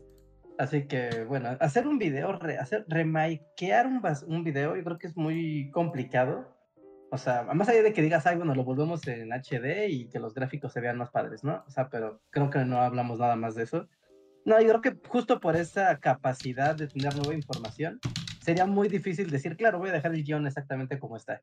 No, no, no va a pasar. No, difícilmente va a pasar. Pero un ejemplo, por ejemplo, el video de la semana hace dos unas semanas, el de los 8 mil millones de personas, ¿no? Es como un remake de un video de hace 10 años, ¿no? Que era el de 7 mil millones de personas. Que básicamente es el mismo video, ¿no? Básicamente es como vamos a hablar de que se rompió la marca de población por mil millones. ¿No? ¿Qué puedo hablar de esto? Y, y es como de no, o sea, veo el video viejo y es como, pues evidentemente no voy a hacer algo ni parecido, porque en primera ya no pienso igual, ya no trabajo igual, ya no investigo igual, y la manera en la que le hablo a mi público tampoco es igual. Entonces, eso también como que afecta mucho al momento de querer eh, hacer un remake y ser como totalmente ajeno, ¿no? Al contenido. Sí, yo no soy muy pro remake. Lo que sí estoy dispuesto, y creo que también ya nos estamos acercando a ese momento, en donde vamos probablemente a revisitar temas, ¿no? O sea, pero, pero no es como hacer un remake, es más bien volver a ese tema y contar algo nuevo, otra visión, otra idea. O sea, yo creo que eso sí va a pasar, pero yo no soy tan fan de los remakes. Es como, sí, estaban hechos en 4 píxeles, pero así es la vida. O sea, no todo puede estar en HD. No, vas a remaquear acá escena del ferrocarril de los Lumière. No. Si era el, 2010, es, como de, es lo que había, o sea, no había otra cosa. Ajá. Pero sí, o sea, siento que ya actualmente podríamos como justo volver sobre algún tema, como la Revolución Francesa o, incluso la Revolución Mexicana, no sé, o sea, como, o sea, sí, pues es que, de no, no por volver al tema pasado, pero es eso, es como de, o sea, la historia tiene un chingo de interpretaciones y un chingo de maneras de verla y un, montón de como ángulos y realmente no, no se acaba nunca, o sea. Y todo de su tiempo, o sea, por ejemplo, eh, los videos de, de la Revolución Mexicana y eso, o sea, sí están muy hechos, o sea, ya como, ya no viéndolos como una obra de divulgación que nosotros hicimos, olvídate de eso, o sea, piensen que es un documento histórico ya, ¿no? O sea, es algo que se hizo en el 2010. Y con la distancia te das cuenta que esos videos sí hablan mucho, más que del pasado de la revolución, del 2010. O sea, sí puedes ver el contexto en el que se hicieron. O sea, en México, en el sexenio, de. de Calderón. ah, sí, Calderón todavía. Ajá en el sexenio de Calderón, en ese contexto histórico, en todo lo que estaba pasando ahí. Y, eso es muy emocionante porque entonces te das cuenta que te vuelves historia, ¿no? O sea, tus, tu, tu, lo que queda de ti también no solamente habla de lo que estás hablando, sino lo puedes leer como un fenómeno de su momento. Y incluso hasta la tecnología y las técnicas que se utilizan son de su momento. Incluso que muchos estén silenciados porque ya no tienen la música que tenían originalmente, también te habla del momento, que en ese momento existía otra forma de entender el audiovisual y se podían hacer cosas muy distintas. Entonces, o sea, también yo soy de la idea que que esas cosas está bien que se conserven como son. o sea, como, como se hicieron. Sí, como un producto de su, de su época. De su época. Que por ejemplo luego nos escriben, ¿no? Gente que los ve y cree que los hicimos ayer y, como que los reclaman porque no cuadra con la con el tiempo presente. Y es como, pues no, es que se hizo hace 13 años. Sí, eso es curioso. O como de claramente el video está en definición estándar. Ajá. Entonces, o sea, no, hay manera de que te equivoques. Es un video que tiene, es más viejo que tú. Ajá. sí, y, así. Y yo sé que esto me va a llevar a otro lado, pero quiero hablar de estos brevemente. Pero es que no sé si vieron como que hay toda una polémica en el mundo literario porque anunciaron que van a sacar ediciones de libros viejos, pero que los van a cambiar para que se adecúen a las sensibilidades contemporáneas. Yo vi de Roll, Down, ¿no? sí, fue el Pero, pero, bueno, no sé, como que yo ya vi un update que como que fue tanto el backlash que la gente dijo, güey, ¿qué chingados estás haciendo? creo que ya cancelaron esa onda. No lo cancelaron al 100% porque ya estaban hechos los libros. Más bien lo que dijeron es, ay, no los vamos a reemplazar, ahora van a existir las dos versiones para que cada quien tome la que le guste más. Pues el señor editorial contento, ¿no? Pues más bien los va a imprimir. Para eso se hacen esas cosas, para evitar como el... Era... Eh. No, no puede ser negro porque eso sería malo, políticamente incorrecto.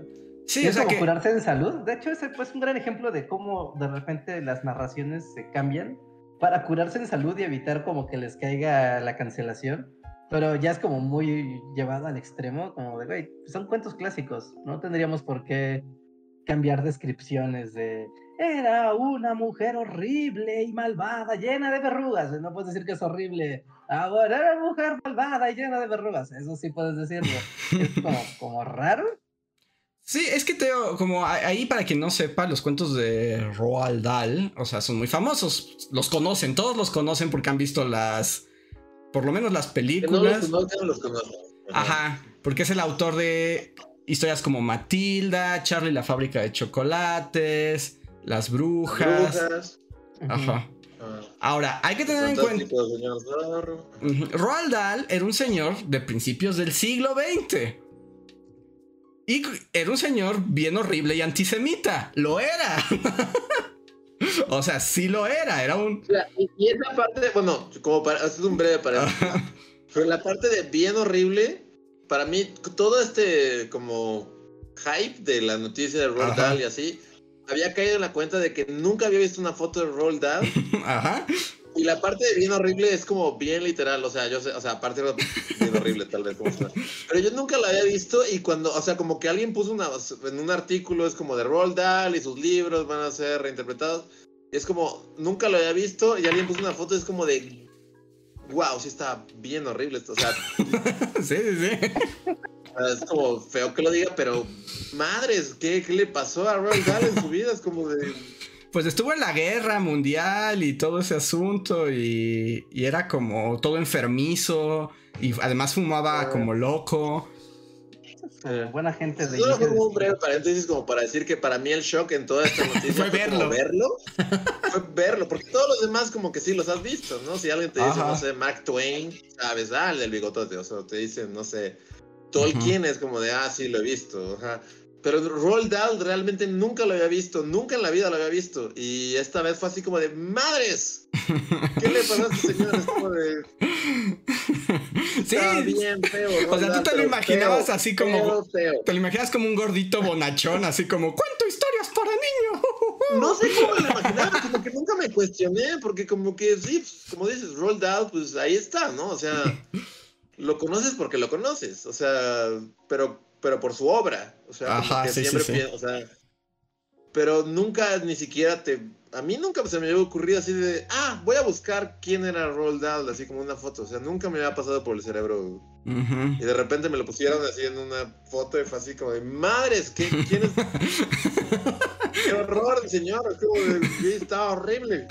Pero ya, fue un juicio de valor súper superficial y horrible de mi parte, pero solo y además, o sea, era una persona bastante horrible, era un güey bien intolerante, bien violento, antisemita y misógino y un montón de cosas. O sea, sí lo era.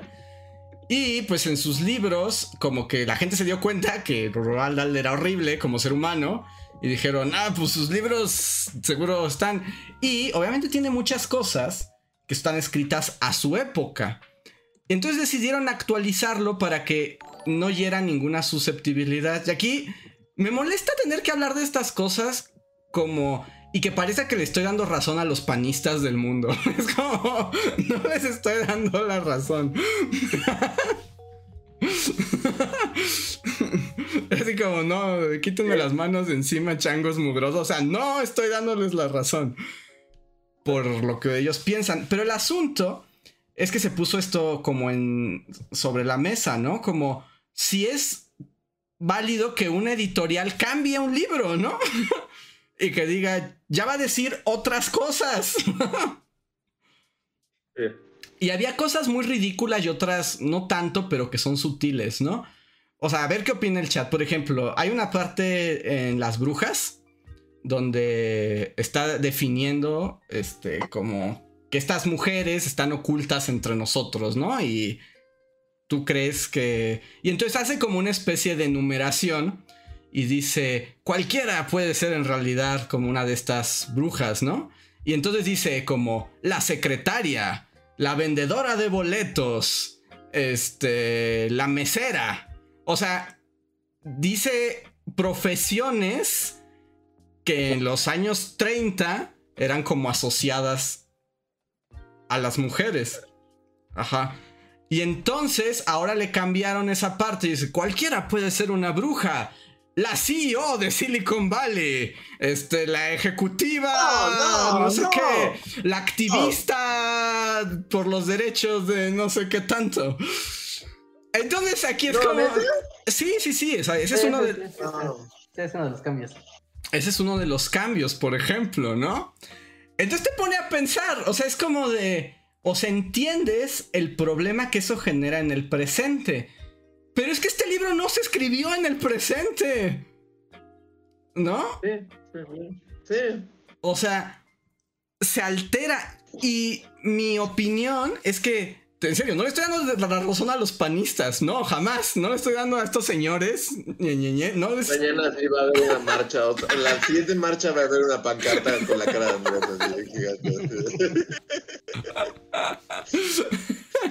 Pero, por ejemplo, a mí. y volviendo como a la cuestión de lo histórico y del valor de los documentos históricos como están, es que a mí no me gusta esta idea de embellecer el pasado como para ya, si no lo ves, ya no es problemático, ¿no? No, sí, sí, sí.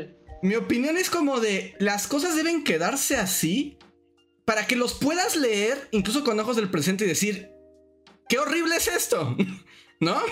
Sí, porque justo, o sea, porque justo, o sea, tiene una función, justo mm. esta función de poder ver algo del pasado que fue horrible y, o sea, bueno, y, ajá, y ver, o sea, como que tiene una función, justo ahorita de decir, esto era horrible, lo leo y es como de, o sea, pero, pero tiene que estar ahí, o sea, como que quitarlo, según yo, es como de merita, es como de, crea totalmente como lo opuesto a lo que supongo pretendes.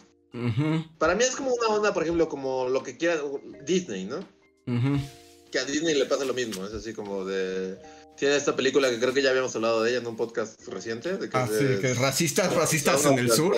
sí, sí, sí. Ah, sí, sí, de justo esta, esta canción que es como, sí, es Song of the South o algo así. Sí, Song of the South. Es como de somos esclavistas y es como de un negrito así que es como el, el negrito esclavo que, que, que, y tiene como a sus, a sus, a sus dueños que son unos niños blancos, y o sea, es así, ¿no? O sea, y, y por mucho tiempo Disney, o sea, la ha tratado como de, de como de, de, meter así como de, no, nunca pasó, así de, y como que la...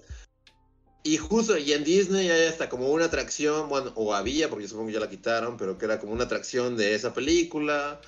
O sea, y la han tratado de desaparecer, pero es como de, no, justo, o sea, este, este documento histórico que se hizo en cierto tiempo, en ciertos años, con cierta época, así, o sea, debe de verse, ¿no? O sea, no, no, no. Y cuestionarse. Es como o sea, le hace mal, es como de no, se tiene que ver y tienes que, explicarle a la gente, ah, esto se hizo en los años 40, 50, en, porque el, o sea, la realidad de, de, la sociedad norteamericana era otra y es así como de, o sea, justo esconder o, o, maquillar y es así como de, ah, esta es esta película, pero ya no está esta escena en la que hay como este comentario, o es este libro, pero ya no, ya cambió. O sea, es, sí, ¿no? Es, es, totalmente malévolo, es así como de, no. Es que además... justo, los documentos históricos de cada época funcionan para para sacar todas estas cosas y, tener una conversación de, qué era la realidad en tal o cual fecha, ¿no? y justo, y, además creo que el punto de la discusión debería estar, y aquí es como para que no nos escuchemos como tu tío el panista, o sea, el tío panista que todos tenemos. El panista del podcast Ajá. o sea, porque también el tío, el tío panista se rasga las vestiduras y es como de no toquen nada. Y también dicen, todo pertenece a su tiempo y así debe estar bien. Y es como, o sea, sí hay tío panista, pero te está, te está saltando un paso. Es, todo está hecho en su tiempo y debe mantenerse así, pero para cuestionarlo y para criticarlo. No para decir, ah, bueno, qué padre es el esclavismo, porque así era, así era el, siglo XIX. ¡Qué bien! Es cosa del siglo XIX, déjenlo ser. No, es como, no, hay que verlo, criticarlo y comprenderlo y explicárselo a la gente, porque también si no tienes puntos de referencia, ¿cómo les explicas? Ajá, exacto. El día que pase, la sorpresa de, ah, claro, qué novedoso, de increíble. Es como, eso ya pasaba y se terminó muy mal. Hay evidencia de que eso, eso adaptado a la cultura permitía que hubiera atrocidades. Sí, Por eso lo mantenemos ahí, para recordarlo. Y hay que verla, sí, y, y, decir, no quiero que esto vuelva a pasar, y ahora ya no va a pasar, y ahora no voy a permitir que hoy pase. Pero si de pronto todos tus registros parece que el mundo siempre ha sido perfecto, cuando vuelva a pasar, va a decir, ¿cómo no nos dimos cuenta de esto? Es como de, pues ahí estuvo siempre. Es como, no, no es cierto, antes no estaba ahí. Es como, no, no, sí estaba ahí. pero es como lo quisimos ver, lo quisimos ver, Reinhardt. Ajá, sí, sí, sí, y ante la ignorancia, ¿no? Es como, yo no sabía que eso era malo porque nunca lo vi, ¿no? Nunca se contrastó. Es como, pues, mira, es, complicado, ¿no? Es complicado porque también es algo contextual, ¿no? Pero, o sea, yo no creo que un niño, o sea, porque estamos hablando de cuentos para niños, o sea, no estamos hablando de algo que va a leer acá el, el gran público, son cuentos que particularmente es como, mira, son lecturas infantiles. Y dudo mucho que un niño se ofenda porque diga que la bruja es fea y llena de verrugas. Bueno, no, no, es como, ah, claro, es descriptivo. Además, el cuento, y particularmente regresando como al, al, al caso específico de, de Roald Dahl, no, es como, el cuento permite que sea una ventana hacia ese mundo exterior que es malvado y siniestro y retorcido, pero de una manera segura.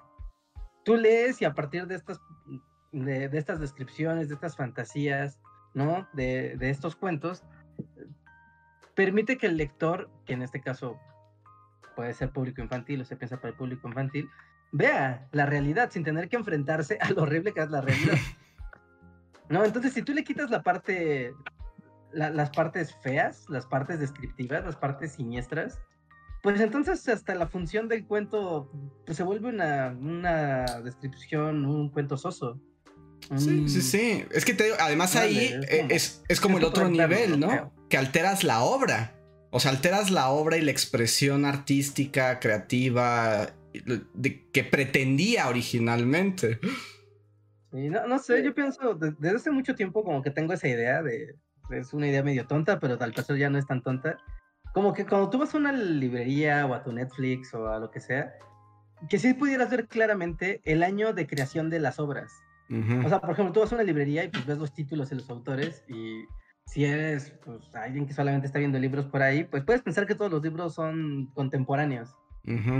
¿No? Y agarrar un libro y de repente después darte cuenta de, ay, estoy leyendo una lectura de los años 40, ¿no? Qué, qué loco.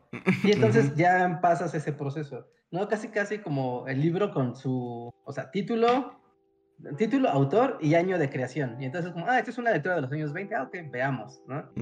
para partir de ahí, en función de cómo lo vas a, cómo lo vas a tomar, cómo lo vas a interpretar y también qué cosas puedes llegarte a, a encontrar, ¿no? Y sin darle ese toque uno de, es que antes la gente era malvada, es como, no, la gente antes siempre ha sido gente y hoy hacemos cosas muy malvadas que en 100 años se verán como atrocidades, seguro. Así que, mira, ir tomando las cosas por su contexto, que te ayuda a hacer la máquina del tiempo, porque la máquina del tiempo te ayuda a ver cómo hemos evolucionado, cómo hemos progresado como humanidad en, en el sentido de las ideas, de la moral, de la ética, de lo que es deseable, de lo que es indeseable, ¿no? De lo que es el dolor, y también para identificar lo que es universal, ¿no? Lo que a pesar del tiempo no ha cambiado. Y es, y, es como de, wow, esta lectura es de hace 200 años y tiene tantas cosas que aún son muy de la condición humana, ¿no? Como, ah, wow, eso no ha cambiado, ¿no? El odio, el coraje, el amor, el rencor, ¿no? Eh, la compasión, etcétera.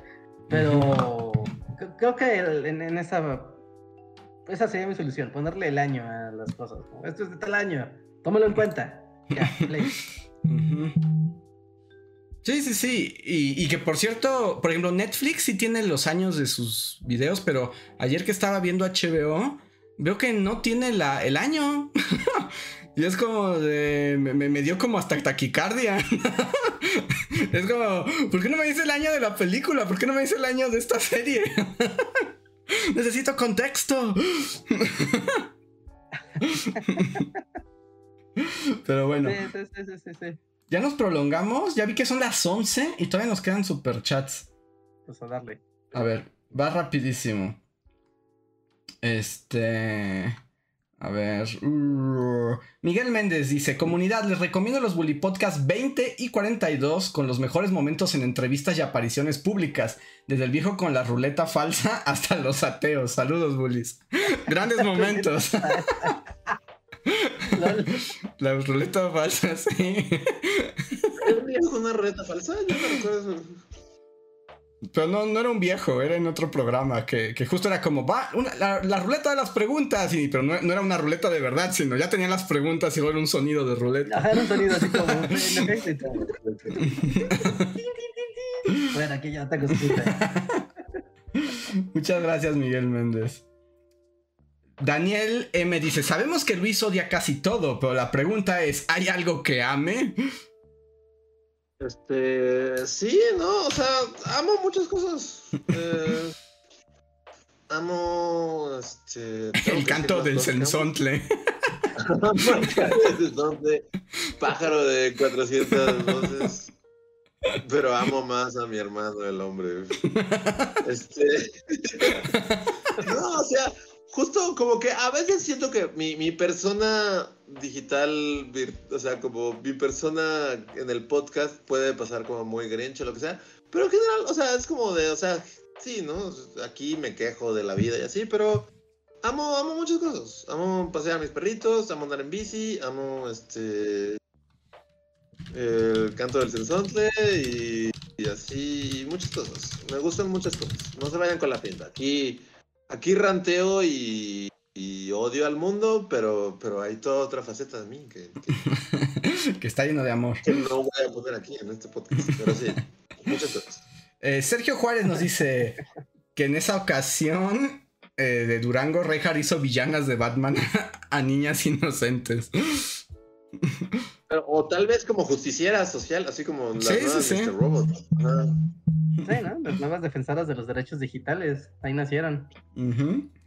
Y dicen también Sergio Juárez que ahora yo creé más villano de Batman con mi crítica a la novela. No, fue una, fue una muy buena crítica. O sea, yo pensé que. Que sí, te ibas a manchar. Pero, pero fue una crítica bastante es constructiva. Dejen que avance más en la historia y ya puedo decir cosas más feas. Y eso es lo que la gente quiere ver. A ver, este. Viridiana nos dice: Hola chicos, actualización de Ohio y. ¡Ay no! Viridiana, tienes que escribirnos más temprano. ok. No, tienes que dejarnos un. O sea, la próxima vez que se abra el, el podcast, cuando esté el tiempo de espera, escríbelo ahí, aunque no te quedes. Porque si no, estas cosas ya nos llegan a las 11 de la noche y ya no hay forma de. ¿Qué escribió? ¿Qué, qué, cuál que hablemos de, de, la situación de Ohio y las teorías conspirativas. ¡Ah! ¡Otra vez! ¡Uh! No. No, yo ya no sé. No, es muy tarde, lo siento. ya. Pero llaman dos podcasts, ¿no? Sí, sí, sí, ya se la debemos, ya se la debemos. Necesitamos desastres ambientales para hablemos del siguiente podcast. Sí, a ver, Chente32 nos dice: Buenas noches, recomienden libros de historia de México y de historia en general. Me gusta su contenido. ¿Qué carreras estudiaron? Nos pregunta Chente32. Muchísimas gracias por el super chat. Este, pues es que, o sea, libros de historia de México, pero ¿de qué? O sea, exactamente. Pues alguno que te guste, ¿no? O sea, como algún libro que digas, ah, este libro me gustó, estaba chido. Sí. no, porque este es, el, este es el libro con la verdad de la historia de México. ¿Saben qué libros me gustan de historia de México? Y yo sé que no son tan históricos, sino son un poco más de divulgación y así. Pero la tragicomedia mexicana de José Agustín, creo que es una buena manera de adentrarse en la historia de México. Es un clásico, ¿no? Un clásico imperdible, muy fácil de leer, muy digerible y muy claro. Sí, sí, sí, eso está chido. Esa es, esa es una opción.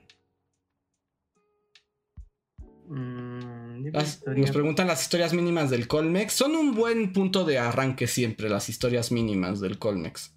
Sí, sí, sí, a mí me gustan mucho. Esta colección de libros que está en constante construcción ¿No? Es, muy buena, es muy buena. A veces muy académica, ¿no? O sea, se, sigue quedando muy en el universo de. Y eso que son los likes, Reinhardt. Esos son los likes, los que los historiadores dicen, oh, ahora sí me puse el divulgador y locochón. Sí, Es como, wow. Sí, no, porque cuando escuchas, normalmente todos los libros de, de, esa colección, los historia, de historia mínima de, tiene su historia general de, ¿no? O sea, y si tú te razón, historia general de, no, agárrate, no, no, no, no, no, no, no son, para mí algunos son así incomprensibles. ¿Qué está hablando? Pero, pero bueno, son muy buenos, ¿no? La, la saga de... E, estos libritos numerados del siglo XXI uno que son igual de historia del mundo. Son los libros rojos. Ay, pero esos son más difíciles que las historias mínimas. Esos son más difíciles. Eh, son más difíciles, en efecto. Pero como tienen, o sea, lo que tienen de padre, según yo, es que están, están capitulados también. O sea, como que son ensayos tal vez muy densos, pero sí son como muy breves. Que puedes decir, a ver, eh, voy a leer la Revolución Rusa. Y es como te, te, explica un pasaje bien concreto de la batalla de Stalingrado. Está en 20 páginas. Es eso. Es como de, ok, no, no tengo que.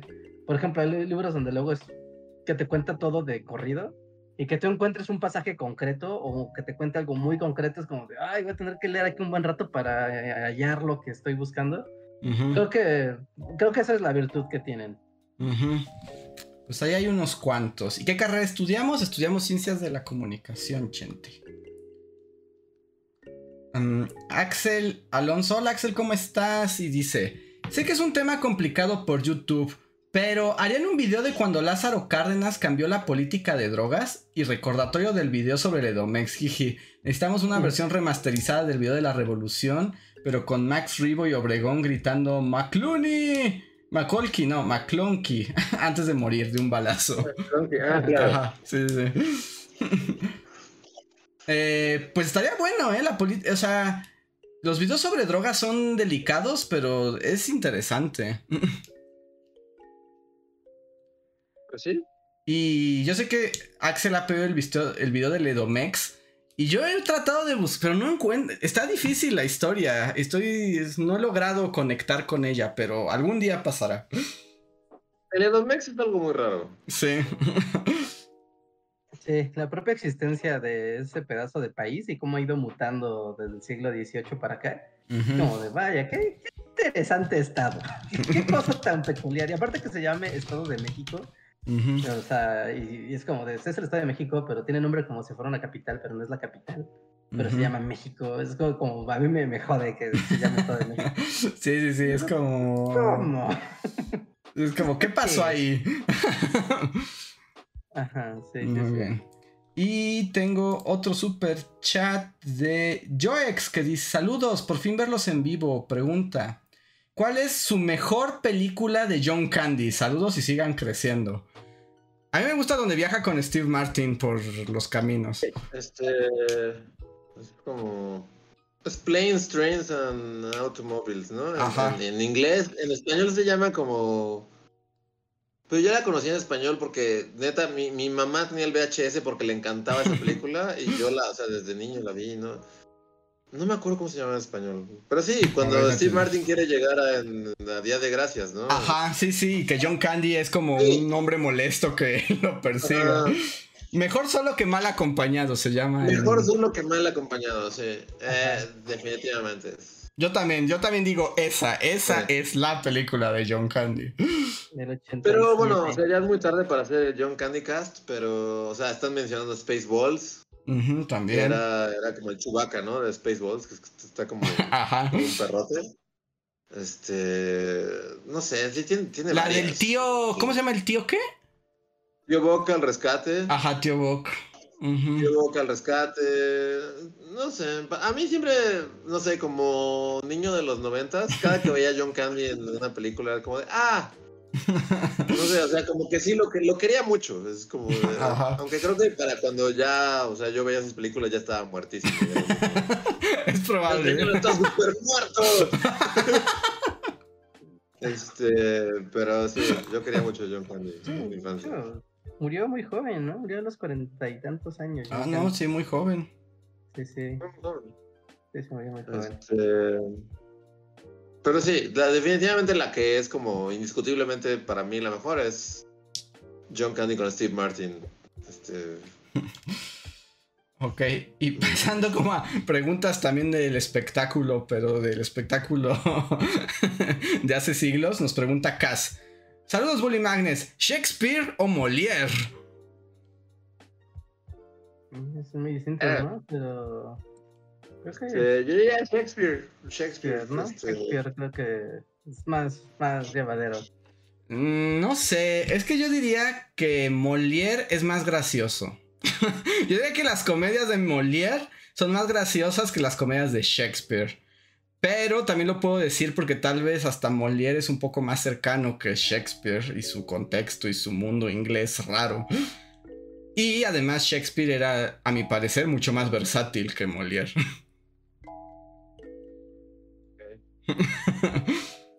Yo me quedo con Shakespeare. Y Dinora Hernández nos deja un muy generoso super chat. Gracias, Dinora. Y nos cierra con esta gran frase para terminar el podcast de hoy: que es: La humanidad es horrible, no hay que olvidar eso.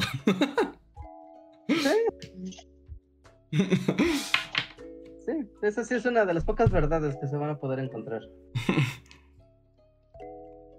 Pero hay perritos y cerveza. Así es. Ese será mi, mi contraargumento. Está en un debate así. Filosófico. Es horrible, pero a la vez hay perritos y hay cerveza. Nos saltamos. Eh, no, Ginara, no me salté ningún super chat. Me niego a aceptar que me estoy saltando super chats. Voy, como los libros de Roald Dahl, voy a fingir que nunca escribiste nada.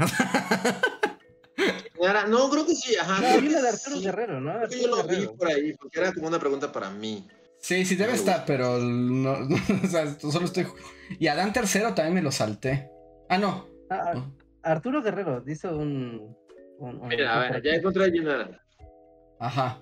Ginara nos puso un super chat que dice, Luis, ¿cómo sigue el perrito tuerto? Este. Los TQM. Los quiero mucho, los quiero mucho. Los quiero mucho. Este. Bueno, eso fue por un tweet que puse ayer. Es como. O sea. Encontré un cachorrito tuerto. Hermoso. Así es como de. Está hermoso y es súper juguetón. Y no tiene un ojo. Y no sé por qué. Y no, no, no. O sea, por más que trate. O sea, pero el hecho de que no tenga un ojo a mí me mata de ternura. Es así como, quiero ponerle un parchecito y que sea mi perro. Ajá. Y, ajá. Este, pero, pues no, no está aquí tan cerca y, y creo que como que sí tiene gente que... Es que es, que es muy raro, en los pueblos a veces tú los ves súper callejerotes, pero resulta que sí son de alguien, ¿no? Como que sí...